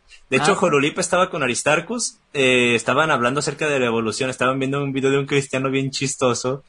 Que luego se los mando. A ver si. Jolulipa se anima a meterse al grupo. Porque le mandé el mensaje. Me dijo en Twitter que se iba a meter, pero no se ha metido. Nomás se metió Lucas y se metió este, el escéptico de Jalisco también. Dale, De hecho, dale. com- ¿compartieron? al- ¿Alguien de ustedes compartió el, el- el directo en el grupo o lo comparto? No sé. No sé, no sé la verdad. Yo lo comparto, a ver. Dale, A ver. dale. Pero bueno, este, entonces, entonces sí, eh, yo realmente me había puesto a pensar eso y luego ya cuando conozco a Richard Dawkins y, y veo más o menos cuál es la postura de él en cuanto a esto, me quedo pensando de que entonces no está tan, no está tan loco eso, ¿no? Pensarlo como él lo, lo, lo plantea en su libro El gen egoísta, ¿no? Entonces, bueno, eh, incluso la idea del, del, del meme, ¿no? Que fue el que, el que la, la propuso. Ah, sí, salió de Dawkins. Fíjate, tanto que nos gustan los memes y salió ahí. Aunque él, Y- él y era quiere ampliar el tema. eh, Es un tema muy, muy, muy Sí, está muy chido. Los memes. Pues quien guste. Benditos memes. Digo, yo, yo el tema de- de- del meme, este, no, em, no tengo así como, como una, una, una opinión muy, muy amplia. Simplemente es como Algo muy memeable. las ideas, las ideas funcionan como, como si fuera un, ay, es que, es, es que tú lo, lo, lo podrías ver como un ente consciente que se transmite a otros y puede y puede infectar, o sea, tanto puede curar como puede infectar. En el caso de malas ideas puede puede funcionar como un virus que infecta a otras personas que, que reciban el mensaje y puedan eh, no, no sé si me doy a entender. Va- vamos a suponer Sí, en este sí. caso la, la religión sería un virus, ¿no? Por decirlo así, un virus de las ideas.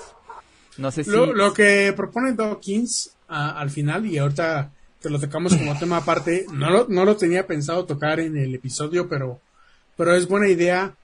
Eh, es que según Richard Dawkins, el meme, lo, que- lo, que- lo que él llama meme, Sí. es una unidad de transmisión cultural que pasa de un cerebro a otro mediante el la habla, la escritura, el gesto, el comportamiento y en general cualquier otro fenómeno susceptible de ser imitado. Lo que, lo que él refiere como meme es una replicación de ideas de la misma forma en la que se replican los genes.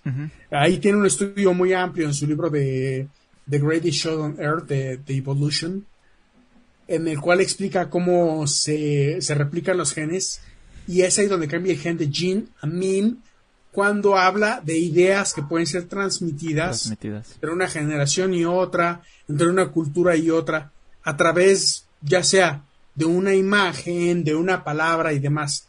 Muchos de los memes que conocemos, por decirlo así ahora, no son precisamente memes desde el punto de vista de Dawkins. Sin embargo, quienes hayan estado en Internet desde hace más de 10 años se acordarán de lo que es el Forever Alone y demás. Ah, sí. Lo primerito que empezó. Lo primerito. A huevo. El rage. Exactamente. Ahí sí, ahí sí. El rage, el este, Ahí sí, me ahí sí. gusta, El me el gusta. me gusta. Eh, eh, esos son precisamente ¿Qué clase de memes- magia es esta? claro. Claro. E- Esos, esos eran memes que identificaban una transmisión cultural de una idea o de un pensamiento de acuerdo a lo que en general la sociedad en ese, en ese momento estaba transmitiendo. Sí. A lo mejor ahorita un meme es, no sé, cualquier cosa. de Han evolucionado mucho. Así que, Los memes que- han que- evolucionado bastante. Claro, tam- tam- también es parte de la evolución. A lo mejor ahorita es algo de Minecraft y yo no tengo ni puta idea de qué Ahora- están hablando. Ahora, tene- ahora tenemos estos memes de ¿De qué? Chavo del 8. Ah, los del Ah, Chavo sí. del 8. Sa- ¿Sabes? ¿Sabes qué, qué, qué pienso yo? O sea, al final los memes han, han, tenido un impacto muy grande, o sea, a través del tiempo. Digo, ahorita es bien, o sea, es raro eh, que alguien no sepa lo que es un meme ah, en estos en estos tiempos. Es muy, muy raro. Bueno, bueno, es raro que alguien no sepa, pero a fin de cuentas creo que alguien que pueda describirlo desde el punto objetivo de lo que Dawkins planteaba no es tan factible. Pues no, pero mínimo, o sea, mínimo se sabe que existe, ¿no? Y, y se sabe, o sea, ah, te voy a pasar un meme, ¿no? Por decirlo así. Entonces, y los memes se han usado. Hasta para coquetear usas los memes, o sea, esta morrita me gusta, déjame le mando memes y con eso. Hablando de memes, hablando de transmisión cultural que pasa de un cerebro a otro mediante el habla, escritura o lenguaje, le quiero mandar un saludo a, a Pippen, de No Creo en tu ah, sí, es un excelente memero. A huevo. Cada, cada, vez que él publica algo es de reírse. No, yo, yo estoy cagado de la risa también con el de Estamos en fiesta con Jesús. ¿Cómo, ¿Cómo, empezó él con aplaudiéndole ahí a la, a la chica?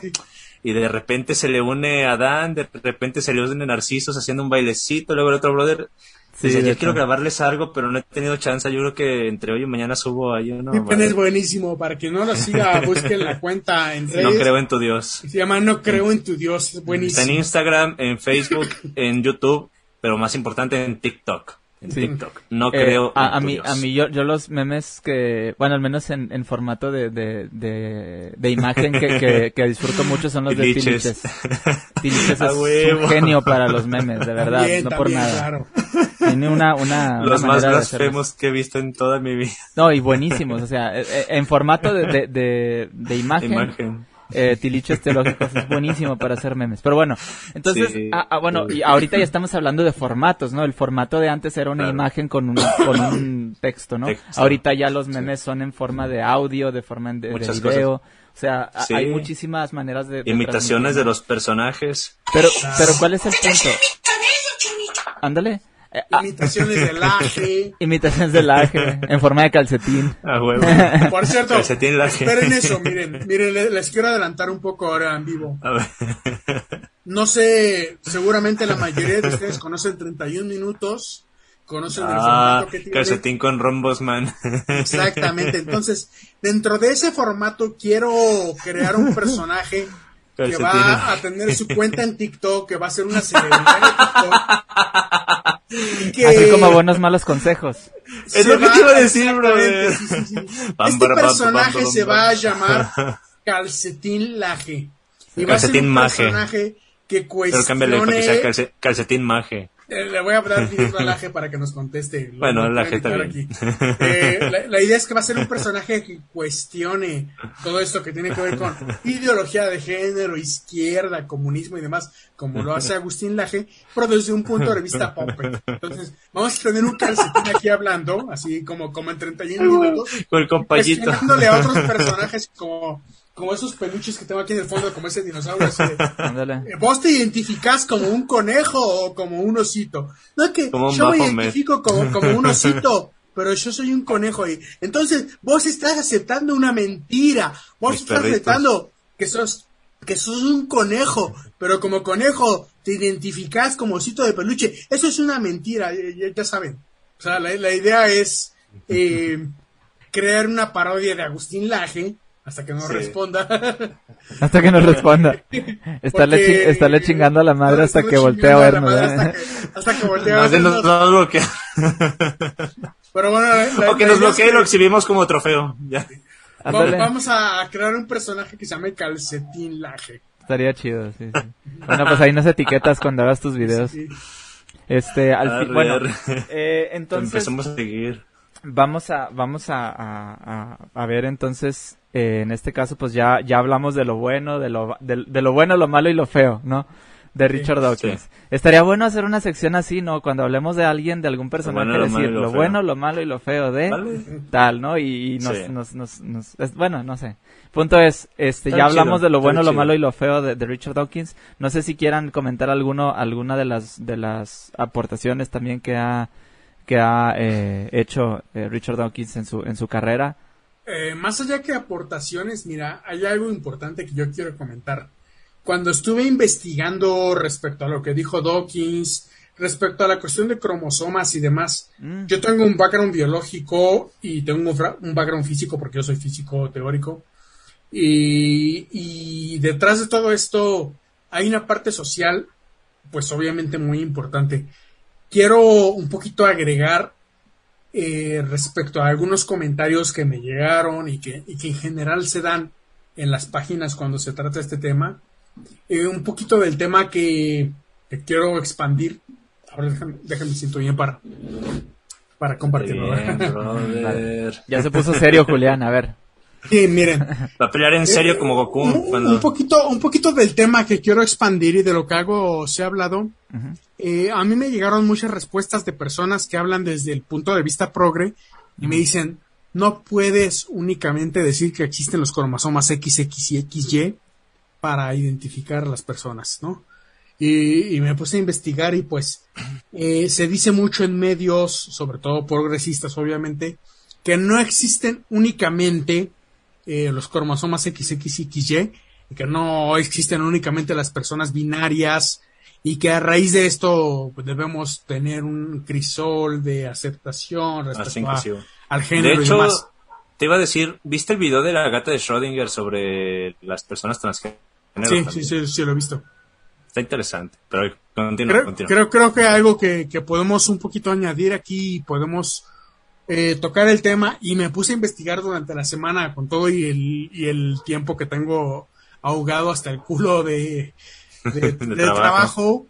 Pero bueno, eh, se, se, habla mucho de que algo que me llegaron mucho con comentarios es que no solamente existen los, los cromosomas XX y XY, y que no solamente existen las personas XX y XY, que por tanto sería masculino o femeninas. Entonces hicimos una investigación y pues obviamente en esta investigación saltaron algunas cosas.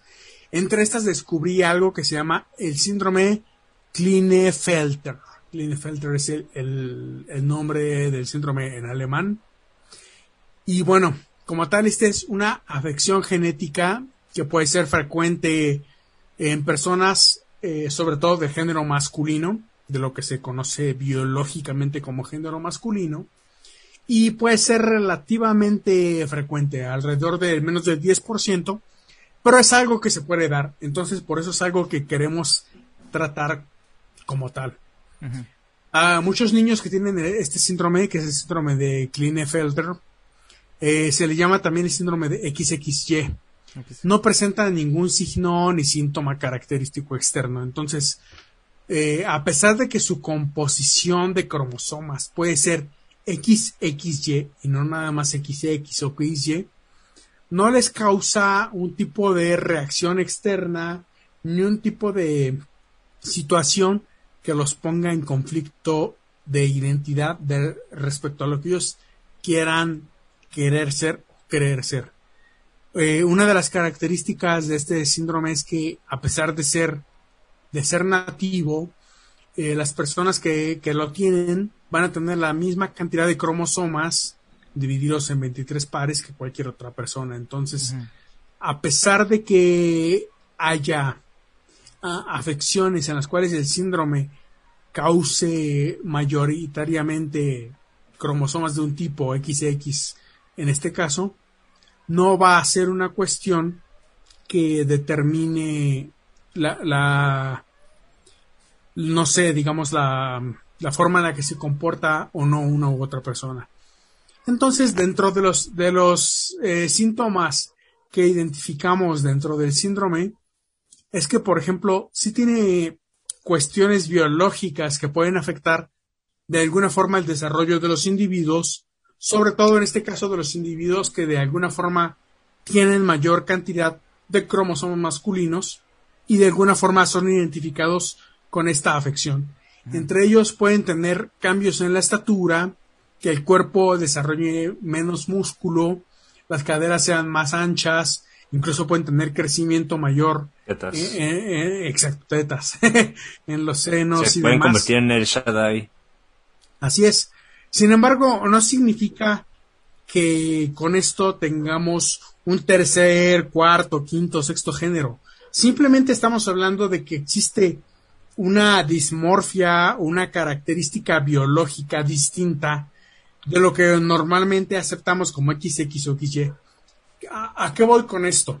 A que tenemos los cromosomas de, de hombre y los cromosomas de mujer, que son los XX y los XY, y de que puede haber variaciones y de que dentro del mismo discurso progre nos van a decir es que sí, no todo es XX o XY.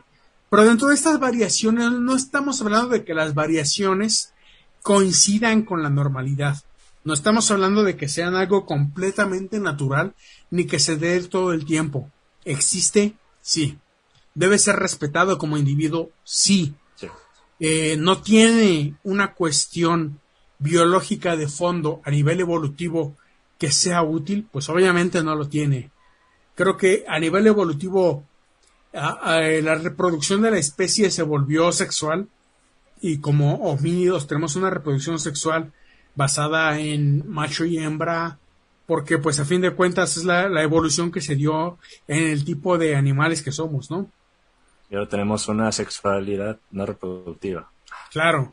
Entonces, eh, el hecho de que existan factores culturales respecto a los que podamos identificarnos o no, no es una cuestión que pueda apartarnos de la idea de que más allá de las cuestiones eh, culturales, a fin de cuentas, biológicamente hablando, nunca va a haber una paridad entre masculino y femenino, entre macho y hembra, entre hombre y mujer. Por mucho que uno tenga ganas de aceptar una ideología, de aceptar una identidad, creo que a fin de cuentas eh, la, biología va a ser más fuerte y no, y no, lo digo desde un punto de vista sesgado ni, desde un punto de vista conservador, simplemente que tenemos que adaptarnos a lo que la biología es lo que hay. adapta, exactamente es lo que hay. Es a lo que la biología adapta para que la especie subsista y para que la especie se siga reproduciendo. No importa a nivel social, a nivel cognitivo o a nivel humano lo que uno quiera identificarse como tal, sino creo que más allá de eso tenemos que ser conscientes de qué es útil para la reproducción y a dónde queremos llevar esa reproducción humana como tal. Sí, eh, aquí hay una, una cuestión eh, interesante con todo esto, que es cierto que dentro de, de la de la cuestión, vamos a ponerlo así, normal del, del, del ser humano, ¿sí? Es, es la, la condición de ser, de ser, por decirlo así, hombre o mujer heterosexual, ¿no? Esa es la normalidad que estamos viviendo, ¿no? Ahorita se da mucho, y se le hace mucho ruido al tema del, de la homosexualidad y todo eso, aunque siguen siendo una, una minoría. O sea, realmente ponte a pensar cuánta gente cuánta gente, o sea, hay mucha representación hacia, hacia, hacia la comunidad LGBTIQ, sí, es cierto, pero se, sigue siendo una minoría porque aquí hay algo, precisamente lo acabas de decir tú, no todas las personas que, que, que tienen alguna condición que no sea XXXY, por decirlo así, así como, como la mayor parte, sí, no quiere decir que todo el mundo es así. Y, si nos vamos a las estadísticas, no todo el mundo y realmente muy poca gente se puede llegar a identificar como homosexual, bisexual o lo que sea. Entonces, eh, precisamente porque se da, aunque se dan en, escalas muy pequeñas de gente, se tiene que comprender que esas cosas son, son situaciones que ellos mismos no eligen.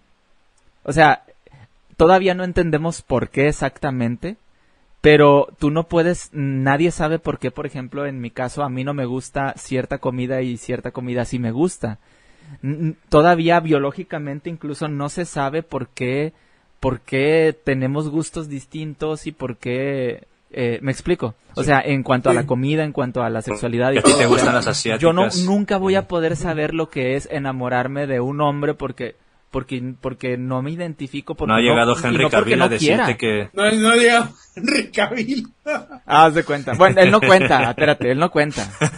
O sea estamos hablando de humanos no de dioses. Amén. Es bueno este el punto es yo nunca voy a poder saber lo que es excitarse viendo viendo a un hombre porque eh, no es mi condición. Y y, y no puedo yo criticar a quien a quien sí lo siente porque porque es una cuestión natural. Tú no puedes elegir hacerlo o no hacerlo. Ese es el punto. Y al final esas esas esa situación que, que se, se plantea que hay personas que, que nacen con con cierta variación por decirlo así Eh, mm, tal, tal vez ahorita no sabemos exactamente cuál es la razón o qué es lo, cómo, cómo se explica y todo este tipo de cosas, pero sabemos que está. Y sabemos que es algo que no se elige. Y eso es lo que tratamos de, de, de, tomar en cuenta. O sea, eh, lo, lo, importante aquí, hasta ya haciéndonos desde una perspectiva más, más amplia, es, eso existe, tal vez ahorita no lo podemos explicar. La reproducción con o sin este eh, una población 100%, eh, 100 heterosexual se va a seguir dando. Entonces no tiene nada por qué preocuparse gente conservadora. La gente se va a seguir, la gente se va a seguir reproduciendo, no se va a acabar el mundo, son una minoría la gente homosexual, entonces tranquilos y, y va, va, a haber siguiendo, bueno, va a seguir habiendo fetos que digan mi piernita. Ay, mi piernita, el feto ingeniero y todo. quiero ser ingeniero. Bueno, van a haber elefantes que, que sean percibidos Obviamente, como personas. Incluso hay, hay mucha gente que, que son parejas, eh, parejas homosexuales que están, están, están, digo, eso ya es, ya es cuestión de, de, cada quien. Sí, es que están precisamente optando por, por métodos de vientres de alquiler y todo este tipo de cosas. O, o X, o sea, eso ya, independientemente si estás a favor o en contra, o sea, eso no impide, ser homosexual no impide poder tener hijos, ¿me explico? Claro. Ajá, o sea, y... incluso, incluso están los casos que pueden ser muy peculiares, pero existen, de una mujer transgénero que es pareja de un hombre transgénero y se embarazaron, aunque pues, ahora pareciera más bien que es como el caballito de mar, pero digo, están dos personas reproduciéndose al final de cuentas. Yo le voy al Barcelona, pero en este año apoyo al Madrid. Y, como fan del Madrid. Ah, se nos fue Julián. pero también le voy al Barcelona de cuando. ¿Como fan del Madrid qué dijiste? Que se la eh, chupa el del Barcelona y entonces eh, tienen eh, Es como, como el equivalente a, como el equivalente a ella.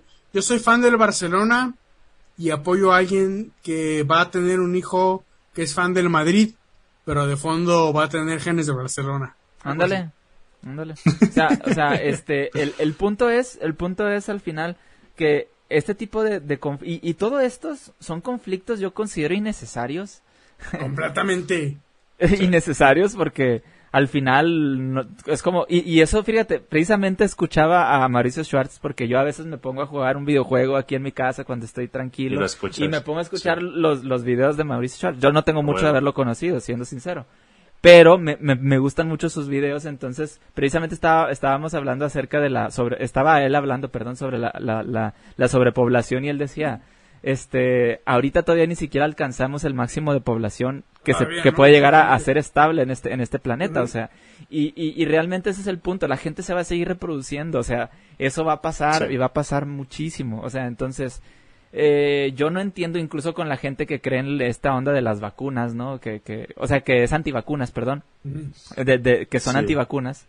Eh, que quieren, que creen que la, eh, eh, los gobiernos y los poderosos quieren que se acabe la gente. No es cierto, o sea, eso es lo que menos quieren, ¿no? Porque mientras más gente haya, más consumidores, más, trabajo, más todo, más impuestos, todo hay. Entonces, es realmente una, una cuestión que, que eh, voy a esto, que los conservadores son muy conspiracionistas en muchísimas en muchísimos tipos de cosas. Y, sobre todo cuando se trata de, gente que se sale de la normalidad, ¿no? Y, y, esto es muy importante que, que, lo, que lo veamos. Por eso incluso desde la misma biología, Richard Dawkins, siendo el biólogo y siendo una persona muy, muy fuerte y muy crítica. Ajá, él, él siendo una persona así tan crítica y tan, y tan, no sé, ¿cómo, decirlo? quiero usar alguna palabra específica, pero no, no sabría decirte tan contundente en su, en su, en su, en su discurso, él tú le preguntas acerca de estos temas y él te va, él te va a decir que, que sí, o sea, que está bien que alguien sea homosexual y que, que está en su naturaleza, o sea, tomando en cuenta cómo es él, tomando en cuenta cómo es él. Entonces hay que ver no nada más lo malo que dice él, sino el mensaje que está tratando de, de, de comunicar, ¿no? Claro. Fíjate, en este caso yo, quiero comentar una cosa, porque tú ahorita estás hablando de homosexualidad, aunque realmente el, problema de lo de Richard Dawkins iba más bien hacia identidades de género, o sea, lo de, lo de las mujeres trans, o las personas trans en general, ¿no? Porque también hay hombres trans.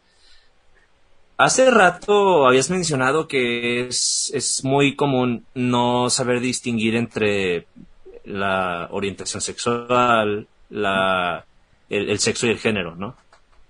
Y eso me hizo pensar en mis días en los que estuve trabajando en el swinger. Los que no saben qué es un swinger, es un club muy bonito donde se hace intercambio de parejas y se hacen horchatas muy bonitas.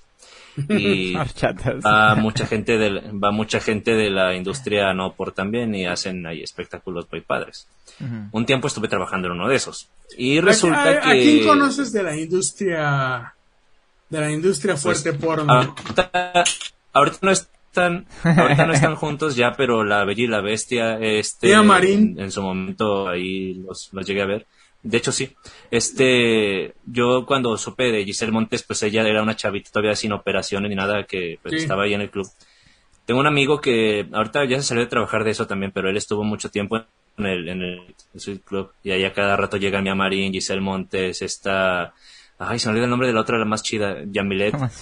Y este, ya por ahí les conté una experiencia con una chica de Tinder que también por ahí, como que la, andaban convenciendo de meterse ahí también. Y también, luego por otra parte, les voy a platicar ya una cosa un poco personal. Resulta que en mi familia eh, tienen una empresa de seguridad privada y por ahí estaba hablando con uno de los supervisores que me dice que quería montar un estudio de grabación conmigo.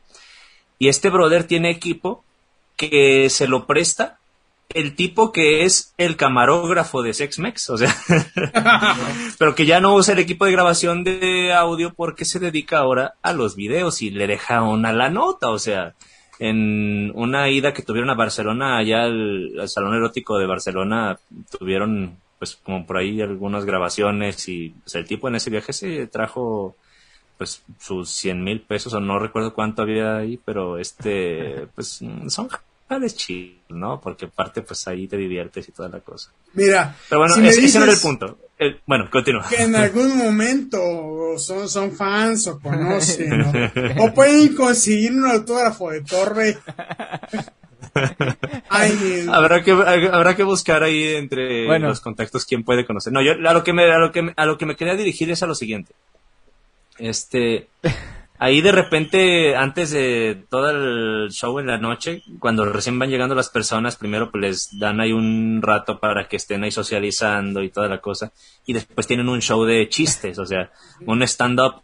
Y las personas que dan el stand-up son gente LGBT, eh, son dos stand-uperos que son hombres homosexuales pero también hay una chica trans que llega y este da su show, se pone a cantar y baila. Todos los, tres cantan, ¿no? Y se ponen a bailar y hacer sus cosas y cuentan chistes. Sí.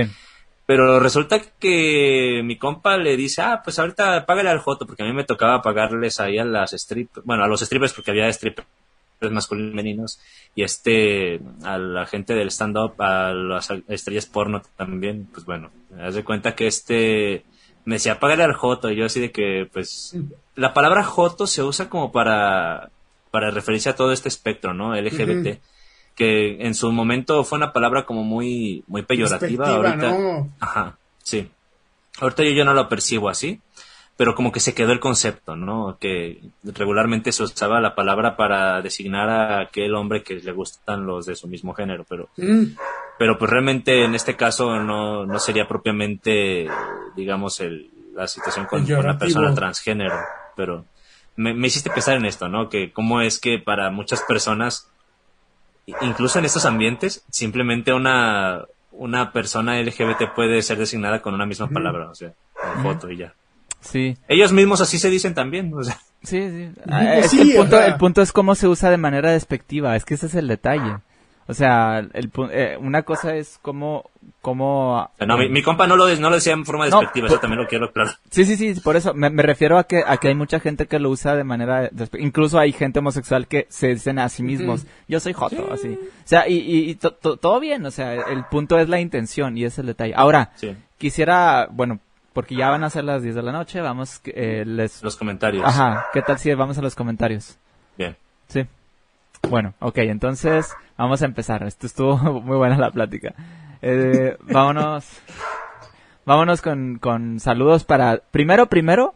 Ahí tenemos a Don Nacho. Sí, se me pasó antes, antes. Don Nacho en nuestro Patreon. Así es. De hecho, se, se me pasó decirles, se me pasó decirles que Eh, obviamente siempre mandamos saludos a, y, y, damos honor a quien honor merece, como siempre, que es Libres de Dioses, Armando Skitrosky, Invítame a Pensar, Escepticismo Racional, El Verso Negro y, por supuesto, eh, pues la navaja de Hitchens, que aquí estamos aquí eh, dándole difusión a este tipo de, contenido, ¿no? Ahora, eh, también queremos agradecer este muy muy cordialmente y mandándoles un abrazo a nuestros dos a nuestros dos Patreons que son Sergio Montes y eh, Don Nacho, Así es. Exacto. Entonces, bueno, una de las primeras personas, la primera persona que nos comentó fue Don Nacho. Amigos, ya aquí estamos, qué bien. Eh, todo, ahora sí llegaste a tiempo. Sí, es cierto, ahora llegaste a tiempo, Excelente. Guillermo Félix, que es un amigo mío, dice, viendo y leyendo a Richard Dawkins y Sam Harris me hice ateo, dice. Pues es prácticamente por, por los primeros que pasas. Yo, yo al, bueno, al menos en, en, de los comunicadores de, de este tipo de, de información en inglés, que yo empecé a escuchar, primero fue Hammond Meta, eh, el de Friendly Atheist, no sé si lo conozcan. Eh, nomás he escuchado que, que, lo mencionas, pero no lo he visto yo. Eh, es prácticamente por uno de los primeros que pasa cualquiera que se hace ateo, ¿no? Y que entiende inglés, ¿no? Pero lo voy a checar. Este, y, y, luego ya después, pues, Richard Dawkins. Eh, sí, yo fui directo con Richard Dawkins. Sí, eh, Richard Dawkins, Sam Harris. Ya después de, Sam Harris conocí yo a Christopher Hitchens, fíjate. Yo me hice ateo leyendo la Biblia. Yo también. Pero, eh, pero Richard Dawkins fue de, mis siguientes sucedáneos, entonces quisiera, quisiera leer un párrafo, un párrafo parafraseando a Richard Dawkins con su acento, Muy bien. con su, con su forma de ser. Voy a, voy a, leer un párrafo de, de Richard Dawkins. Niños, no tomen. Cualquiera, aleatorio, solamente representando la forma en la que Richard Dawkins lo hace. Niños, no tomen, pero si quieren tomar, háganlo como yo lo hago. No, no, por favor. Te van a cancelar.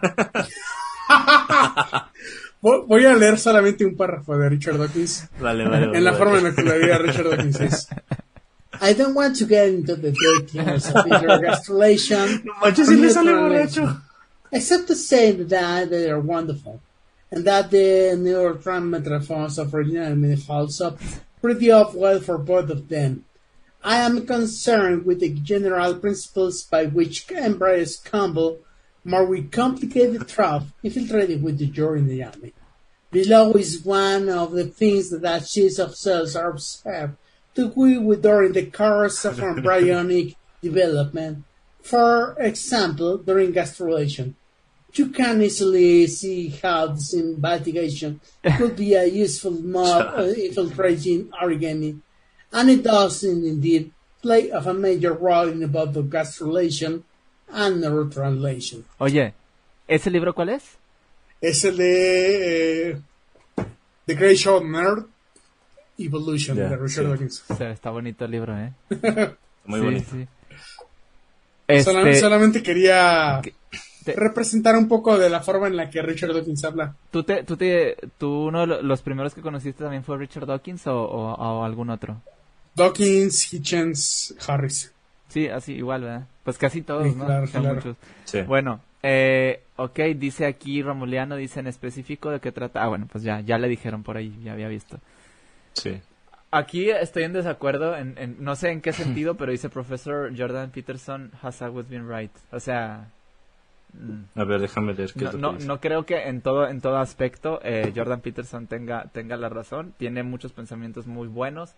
Simplemente cuando él habla de, de religión y de la idea de Dios, ahí es donde sí patina mucho Jordan Peterson. Mm.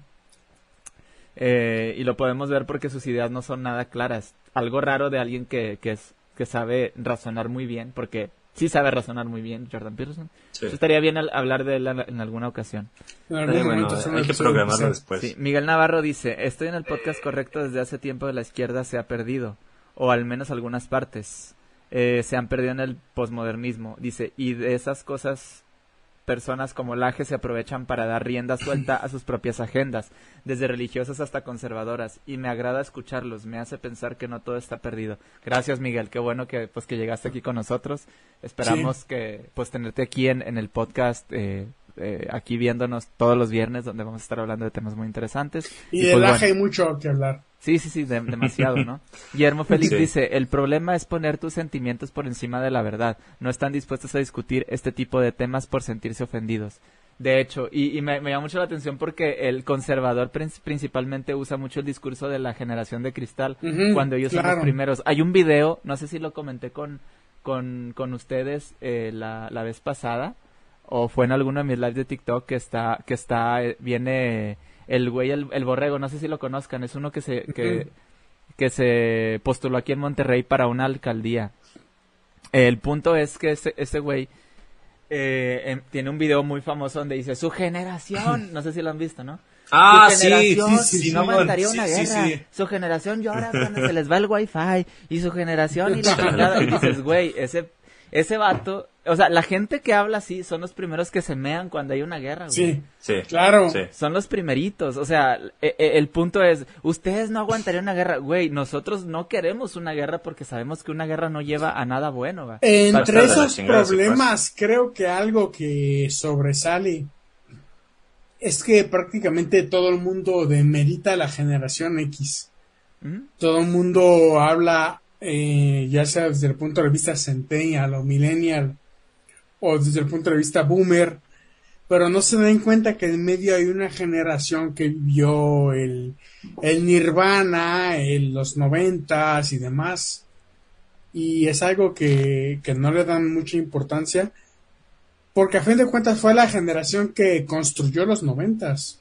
Sí, sí, pero eh, a, lo, a lo que voy es, son personas, en muchas ocasiones, no digo que todos, por ejemplo, eh, Julián, que es el viejito de aquí del, del, podcast. Yo soy el más viejo. Sí, eh, o sea, él tiene, él, o sea, la edad es una cosa que no te limita a, hacer ciertas cosas. El punto es personas como el borrego, gente así, muy cerrada, que cree que la mejor generación y los únicos que tienen la, la, madurez para ver las cosas de manera objetiva, entre comillas, eh, pueden hacer eso. Entonces, por ejemplo, tenemos, tenemos ejemplos incluso eh, yo he visto gente, sobre todo en TikTok y en otros lugares, gente muy joven que tiene, tiene una capacidad de razonamiento muchísimo más amplia que gente muy vieja.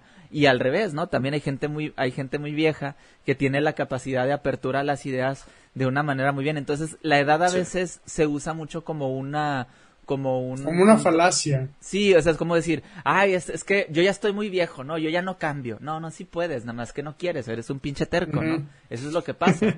y otros que, que, le dicen a alguien muy joven, no, tú qué vas a saber si, están, si estás muy jovencillo, tú, tú no sabes nada de la vida. Pues hay gente que, que razona mejor siendo muy joven. Entonces, hay, hay que dejar ah, de un lado, a, de lado el, el, tema de la edad y de las generaciones. O sea, el, el que no quiere entender es por terco y se chingó, ¿no? O sea todos tenemos cerebro, todos podemos razonar y eso no, no, no, nos, no nos separan las generaciones ni nada, ¿sí? hay gente de cristal en, en, cualquier generación, hay gente de concreto, como le dicen así, y a mí esas, ese tipo de cosas se me hacen muy idiotas porque nadie somos ni de cristal, ni de concreto, ni de nada.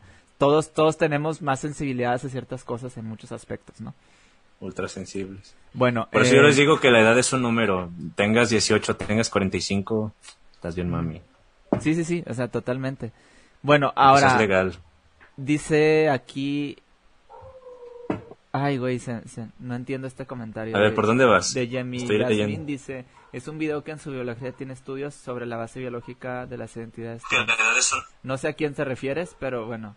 Dice, buenas noches, escepticismo racional, el, el, el que me... El, gemelo malvado. El gemelo malvado, el que, el que me, me robó el nombre. Este, ¿cómo andas, bro?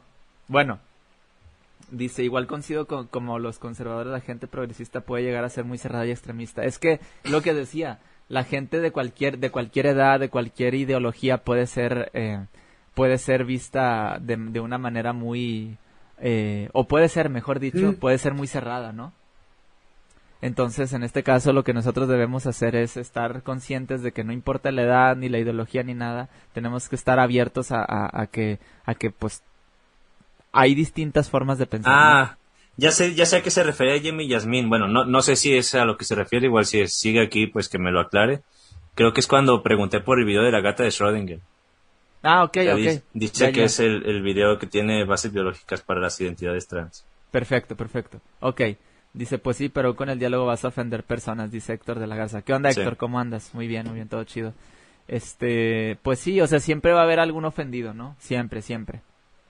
Para los posmos, dice Miguel Navarro, todo es diversidad de razas y una universidad de pensamiento. Romul Romuliano ah, dice, ¿alguien me puede explicar en términos sencillos la diferencia entre progres y conservadores? A ver, aquí ayúdenme. Pues básicamente podemos empezar diciendo que conservador se suele entender como la persona que se aferra a que se mantengan ciertos valores y ciertas costumbres, aunque aquí también si nos remitimos al señor Fuentes Pinzón, que tiene un video interesante sobre eso, él da más bien, y basado en, otro autor que el autor no recuerdo cuál, porque él ahí te da su, bibliografía y toda la cosa, pero él menciona que una persona con ideología, o más bien con, una tendencia conservadora, es una persona que si bien no se opone a que la sociedad eh, sea algo que puede cambiar, porque la sociedad evidentemente cambia, el ser humano cambia, pero que el cambio se dé de forma... ¿Orgánica? Natural, orgánica, esa es la palabra que está buscando. De forma orgánica, en tanto que la persona que tiende a, a ser, digamos, vamos a decir, progresistas, son personas que dicen que quieren provocar ese cambio, ¿no? Y que a veces también por eso es que vienen con unas medidas que de forma tan artificial terminan imponiendo ciertas cosas. Entonces, si a esas vamos, pues yo mismo entraría más en el lado conservador que progresista, aunque no me considero conservador en el otro sentido de la palabra, porque realmente muchas cosas considero que son obsoletas, como el tema de que se condene que a estas alturas se siga discutiendo sobre que si las personas del mismo sexo pueden casarse o, tener ah, hijos adoptivos, o sea, me parece ya como algo muy desfasado incluso en América Latina, pero se sigue dando y se va a seguir dando en algunas décadas por lo que parece apreciarse, ¿no? Se suele vincular a la parte progresista con el espectro de la izquierda en política y se suele vincular el conservadurismo por, por el lado de la derecha, pero igual hay matices y hay partes en las que se puede tender tal vez hacia un pensamiento de izquierda, pero con, tintes de conservadurismo. También hay que distinguir entre progresismo y liberalismo, porque también si nosotros entendemos liberalismo en términos económicos o incluso en términos sociales, ya se iría un poco más hacia la derecha, ¿no? Porque son personas que defienden el libre mercado, que son personas que defienden la propiedad privada y eso no tiene que ver con los valores que se defienden en la izquierda. Entonces, bueno, es un poco complejo. Pero oye, Armando, ahorita que dices eso, el, eh, eso del cambio, el cambio de manera orgánica, ¿no, ¿no crees que muchos cambios natural, o sea, y no, no me refiero de manera natural o orgánica, así tal cual. Muchos cambios que se han dado en las sociedades no han sido de manera orgánica, sino se han sido imposiciones. Ah, pues es un poco de todo, brother. Entonces, pero hasta cierto este punto hay que aceptar que el cambio, pues siempre se va a presentar, ¿no? Sí, no, pero me refiero a que esto es algo que puede darse como con una tendencia. Es que no, tampoco hay que verlo como blanco y negro. Es que es, complicado, pero. Sí, sí, sí, sí, entiendo. O sea, yo, yo nomás lo, lo pongo como una, una, como un planteamiento de Ok, sí está, o sea, lo, como que el, lo ideal, ¿no? Sería que, que, las cosas no fueran impuestas, sino que fueran cambiando de manera, de manera ah, orgánica, pues, natural, así. Pero pasa pues, un poco de todo. Ajá, hay un poco de todo. Entonces, yo, yo creo que simplemente hay que aceptar que, por ejemplo, hay, hay, hay muchos, como hay mucha interacción humana, el cambio se va a dar sí o sí. O sea, y en algún punto eh, y con, las redes sociales y las telecomunicaciones puede que se acelere. ¿eh? Sí, no, se está acelerando muchísimo. Y, otra cosa es precisamente el hecho de que el punto es que sí va a haber cambio, tanto de un lado como para otro, en ciertos aspectos de un lado y en otros aspectos de otro, porque existe esa dualidad siempre, ¿no? Y está bien que haya una dualidad hasta cierto punto porque porque permite que las ideas pues vayan progresando poco a poco. Siempre la competencia hasta cierto punto ha ayudado al progreso, no sé cómo lo veas tú. Pues pero, pero es parte de, ¿no? O sea, si nada más regiera un solo partido político en un país, pues habría dictadura. Ah, o sea, si se hacen las dictaduras, exacto, Ajá, entonces no habría, no habría apertura a que, a que hubiera competencia, a que hubiera diversidad de, de, de, pues, de propuestas o posturas políticas y todo. Eh, pero bueno, entonces nada más quería comentar eso. Igual y pasamos a los demás. Y luego hacemos uno que sea de eso. Ajá.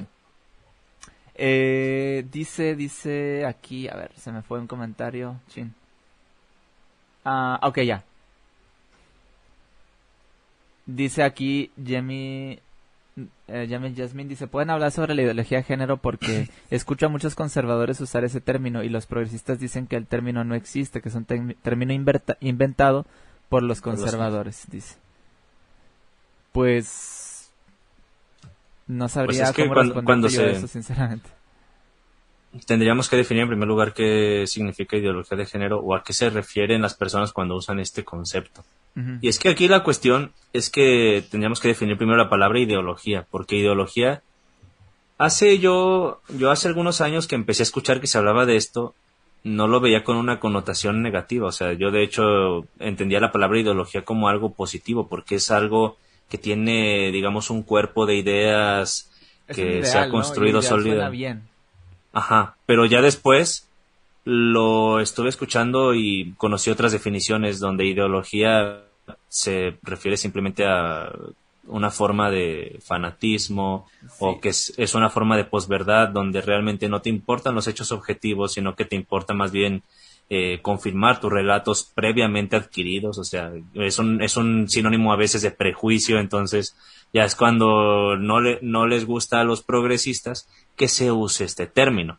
Pero si, si nosotros decimos ideología como conjunto de ideas, pues este, o como algo que tiene carácter ideológico, pues porque de alguna manera la ideología puede llegar a ser algo neutro, es que no, no sé cómo, cómo lo puedo expresar. Sí, ¿sabes, ¿sabes qué pienso yo? Eh, fíjate, ahorita que, comentas eso y se, me vino a la cabeza una idea eh, que yo me he dado cuenta que la palabra ideología, o sea, la palabra ideología o ideal suena muy bien en su, en su aspecto. O sea, si tú escuchas, oye, es una persona con ideales. Un ah, idealista. Un idealista, suena bien. Sí. Pero ¿por qué la, por qué la frase ideología de género ha, ha, tenido ese impacto tan negativo? Una connotación negativa. Y, y, y, yo creo tener una respuesta para eso. En general, tú platicas con cualquier persona y cuando se le introduce ese término de, ideología de género a alguien que, que no entiende del, de este tema, lo viene escuchando por personas como Agustín Laje. Laje. Entonces, como Agustín Laje, como Danan, como otros otros personajes. Como el mismo Papa, brother, o sea, porque en el catolicismo hay, hay algunas, algunos escritos del Papa, no sé si encíclicas, ahí tengo que corroborar bien algunas cosas, pero sí hay escritos que vienen del magisterio que se usa esta, este término. Ajá, entonces, cuando, cuando, cuando las personas escuchan eso, lo, lo, lo, reciben con una connotación negativa porque viene, o sea, los, los que se han encargado de hacer más famosa la ideología de género son los conservadores. Porque son los que más hablan de eso. Fíjate, hay un brother que no sé si él sea de aquí de Guadalajara. Supe de ese brother por otro amigo que este sí es de aquí, que, que, a ver si lo invito al grupo también, aunque ya no hace videos de ateísmo, pero el otro día se lo propuse y se metió el grupo de Shelly Rivera, pero está ahí como muy fantasma igual. El grupo tampoco es muy activo, entonces lo puedo entender. Pero le voy a decir si se quiere meter aquí. Pero por él conocí a otro cuate que hizo un video contrastando a Emanuel Danan, otro video contrastando a Agustín Laje, y son videos bastante bien hechos, donde dice que es un error hablar de ideología de género como si hubiera una sola cuando realmente hay diversidad de ideologías de género, tanto conservadoras como, como progresistas. Y en el caso de las personas conservadoras, usan el término ideología de género para hablar únicamente de aquel espectro de ideologías que son progresistas, cuando ellos mismos tienen muy bien articulada una ideología de género, pero de corte conservador. O sea, todo el rollo que traen con el aborto y con el este, bueno, el aborto, la, la cuestión de las parejas eh, LGBT y, demás cuestiones relacionadas al género, ellos es una cosa que está basada de una forma muy importante en sus principios religiosos. Y la religión, digo, es una forma de ideología también. Entonces, eh, considero que sería más correcto hablar como plural ideologías de género, aunque el término se ha popularizado en, singular, entonces lo vamos a terminar usando en singular sí o sí, pero hay que entenderlo como algo plural. Sí, totalmente. Bueno, este, Está, está, estaría, digo, esos temas son muy, muy, muy amplios.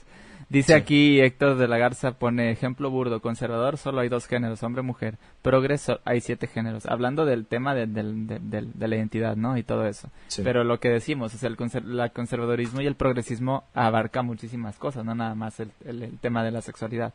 Pero bueno, eh, ok, dice aquí, eso es llevarlo al absurdo, dice Miguel Navarro, pero pues él, él puso como quiera que es un ejemplo burdo, pero sí se entiende. Claro. Uh, ok, por eso hay que seguir el sexto mandamiento satánico. Las personas son falibles, dice. Sí. Si uno comete un error, debe hacer todo lo posible para rectificarlo y resolver cualquier daño que haya podido causar. Y dice... Neil deGrasse Tyson ah, tiene un pensamiento fuerte sobre la filosofía. Ya estamos hablando también de eso. Luego está Ángel Zavala saludándonos. Un gran saludo. Tú nos debes un dueto, brother. Te dije desde el otro día que saques tu guitarra eléctrica para la canción de Chayanne. ¿Ah, sí? Ah, no, no lo había visto eso. Luego dice Miguel Navarro, puros experimentos mentales que no llevan a nada. Luego dice Romuliano, Hermelindo Vega, el rey va desnudo. Ah, Justamente yo conocí ese canal cuando recién me hice ateo. En el Café Filosófico, particularmente en el del Instituto de Filosofía de aquí de Guadalajara. Ahí fue donde me hablaron de Schwartz y desde entonces lo sigo, desde 2017. Luego dice. ah, ya lo del debate. Eh, ah, sí. aquí va a leer el de la página. Este Héctor de la Garza. La genética vino a dar un gran paso en los ámbitos de la evolución. Y mucha gente se queda con que la evolución es la evolución darwiniana, y no es cierto, o sea... Ya se rebasó. Ya, ya desde hace mucho. O sea, eso es una base muy fuerte para, para la evolución pero estamos ahorita en tiempos en donde ya prácticamente ni siquiera los fósiles sirven para probar la evolución. Los fósiles es algo que refuerza la teoría de la evolución. La, la, la teoría de Darwin es algo que refuerza lo que ya la genética te muestra que... que em, ¿Cómo lo podemos decir así? O sea, la misma genética ya no necesita ni la teoría de Darwin ni siquiera los fósiles. Para, no, eso es lo con lo que comentó Wikiseba también en el debate. Ajá, a, mí, me estaba resonando mucho cuando estaban diciendo eso. Dije, ah, pues mira, ahí está. sí, sí, sí, esto, eh, eso es precisamente. Ahora, ¿quieren una opinión más, más amplia de eso? Vayan a escuchar a gente especialista, especializada en el tema sobre la cuestión de la evolución, de la genética y todo eso. Digo, aquí no hay biólogos, eh, pero tenemos una percepción y un entendimiento muy básico de cómo funcionan las cosas, ¿no? Eh, y para eso tenemos gente a la que nos podemos ir a como apoyar, ¿no? Claro. Vamos a seguir leyendo, ya nos faltan solo cuatro comentarios. Dice Miguel Navarro, lo de no creo en tu Dios y razón de fe va a estar ah, buenísimo. De hecho, ya, ya casi es. ¿eh? Ya casi, sí, sí. Porque estamos, en, estamos a la mitad de agosto. Y esto empieza en septiembre. Así es. Muy bien. Luego dice don Nacho, ahorita que están hablando del tema del LGBT, no es lo que dices, es como lo dices. Es importante también con, quién, lo estás diciendo. Sí, todo es contexto. Luego dice, y eso aplica no solo con eso, este concepto aplica absolutamente para todo. Sí, obviamente estos temas suelen ser más sensibles, pero sí. Sí, o sea, al final la manera de cómo se comunican las cosas es lo que genera el impacto, ¿no? Es como, no es lo mismo decir, este, yo no creo en la existencia de Dios, o sea, decir, yo, Dios no existe, ¿no? O sea, generas un impacto distinto y, y una reacción en, en, las, en las personas distinto, ¿no? Entonces, bueno. Luego el tío Zapa dice, perdón por la agresividad, me alteré. Bueno, no, no sé, aquí, aquí me perdí Yo estaba buscando, yo estaba buscando en qué momento te alteraste, pero un saludo tío Zapa, ¿cómo andas? sí. Aquí tenemos a otra cuenta que hace rato estaba también en el directo de Jolulipa con Aristarcos. dice, ¿qué dice?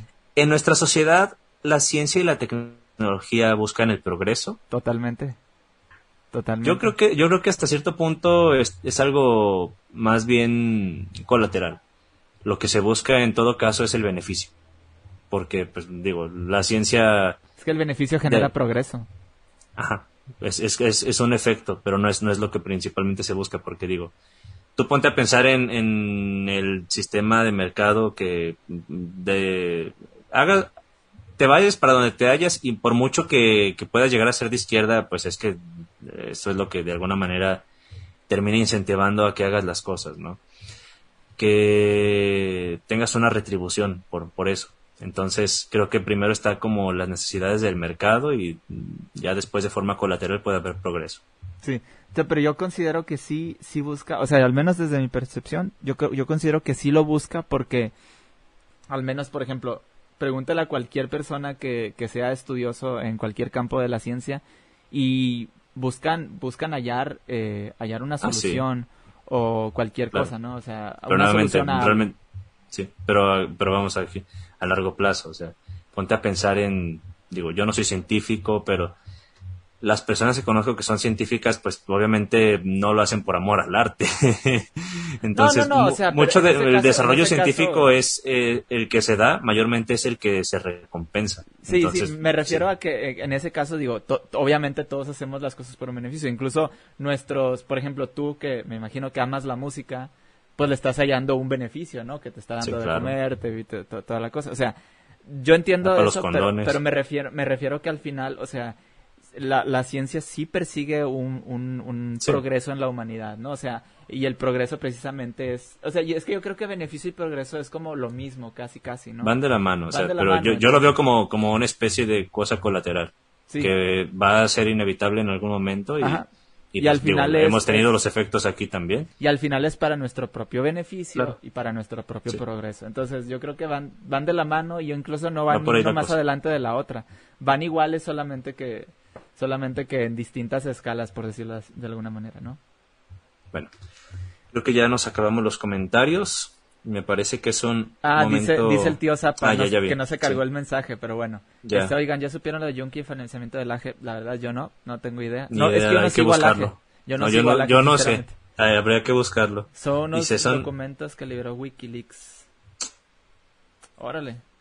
Ahí para que Interesante. los chequen. Ok, ok, Digo, no se me haría extraño que lo financiaran porque, pues digo, él habla mucho de los lobbies cuando hay un lobby conservador ¿No te muy acuerdas- obvio, las ¿no iglesias. te acuerdas que no hace unos, pro- haces unos programas, hace hace dos o tres, te, te dije, yo me atrevo a decir, si- cuando te, de hecho hasta usé las palabras de que no tengo pruebas ni tampoco, pero tampoco dudas, de que, de que el AGE, estoy segu- casi seguro de que, de que está siendo financiado por, Pues es que es lo lógico, brother. Tampoco hace lo que hace por amor al arte y las redes sociales son una chinga. Sí, O pero sea, por ejemplo en nuestro caso a nosotros nadie nos, nos está financiando. Todavía no. Pero a ese brother se ve que lo financiaron desde hace bastante Ajá, es tiempo a lo que atrás. porque digo, sea, el vato, antes antes de nota- despuntar como lo hizo él, fracasas mucho, mucho, Ajá. mucho. Y tienes que estar eh, puliendo muchísimas cosas para poder hacer algo así. Entonces, ¿cómo vas a pulir algo si no tienes el tiempo disponible para hacerlo? ¿Y cómo vas a tener el tiempo disponible si tienes que estar buscándote aparte el sustento? Sí, totalmente. Está muy, está muy en, difícil. En el caso de, de él, se ve, o sea, se nota a leguas y no tienes que Sí, ni siquiera batallar sí. que está siendo financiado porque incluso... a ese brother viene de familia fifi, se le ve desde un principio. No, y ese tipo de ese tipo de discurso que él usa como que tratando de imponer una tipo un tipo de pensamiento muy forzado, con un incluso hasta te digo, te digo, no voy a acusarlo de, de nada, no voy a acusarlo de nada, pero esos esos videos donde sale de que una feminista le echa agua y lo agrede, te puedo hasta asegurar casi casi que son A actores. veces que- pueden que contratar actores. Ajá, Sí, para, para que se vea más. Ah, mira, nosotros somos las víctimas. Tipo Badabun. Haz de cuenta, haz de cuenta. Y, y, y- Por cierto, Y, no se me haría raro que lo hicieran. No, no se me haría nada extraño, pues es que a final de cuentas también así funciona la política. Pero bueno, y ahora, ahora sí ya se nos acabaron los comentarios. Perdimos a, perdimos a un soldado aquí. Sí, ya se nos murió. Ya se nos murió el Julián. Se Julián. entregó al alcohol. Ay, caray. Ay, bueno. Todos los días sale algo nuevo. Pero bueno, pues muchísimas gracias por acompañarnos. Este, pues Armando, Julián, ausente y yo que estamos Sí. ahorita aquí, pues estaremos viéndonos el siguiente viernes en la Navaja de Hitchens con un nuevo podcast. Ya les estaremos avisando los próximos días. Vamos a ver lo- si nuestro Patreon cuenta una historia interesante. Claro, Ya claro, Por ahí nos pondremos de acuerdo con Uno él. de los beneficios de ser nuestro Patreon es que si tienen una historia que contar, pueden ser invitados aquí a la Navaja echamos cotorreo a gusto. Claro, o sea, tienen algo que platicarnos, Nos lo vamos que sea. poniendo de acuerdo. Ajá, y ahí vienen, por ejemplo, las, las escalas de, en los tiers de, de Patreon. Entonces, si ustedes quieren así, pues pueden elegir alguno de los planes en donde, en donde nosotros podemos, pues, ah, eh, nosotros podemos eh, dedicarles un- un- beneficio. Ajá, así es, dedicarles una sección en donde puedan ustedes exponer su punto y toda la cosa, ¿no? Ahora, si quieren fotos de patas, díganos y abrimos también un OnlyFans. Váyanse al OnlyFans de, de Armando. este, ahí él es experto en esas cosas y bueno, ya saben. Entonces, muchísimas gracias por acompañarnos. Eh, cuídense mucho y acuérdense siempre que, ah, ¿dónde está? Aquí está. El gel antibacterial. Pues, el gel brother. antibacterial es más efectiva que la sangre de Cristo. Entonces, usen También les quiero recomendar que usen A ver. ah, lo tengo allá, qué tonto. Iba a enseñarles el cubrebocas, bueno.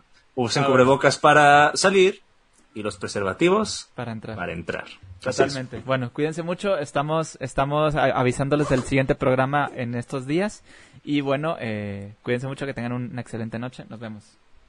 Adiós. Hasta luego. Bye. Al diablo, a la nada. Es que soy ateo. Ya dije adiós, no puede ser. A, ciencia. Hasta luego. Bye.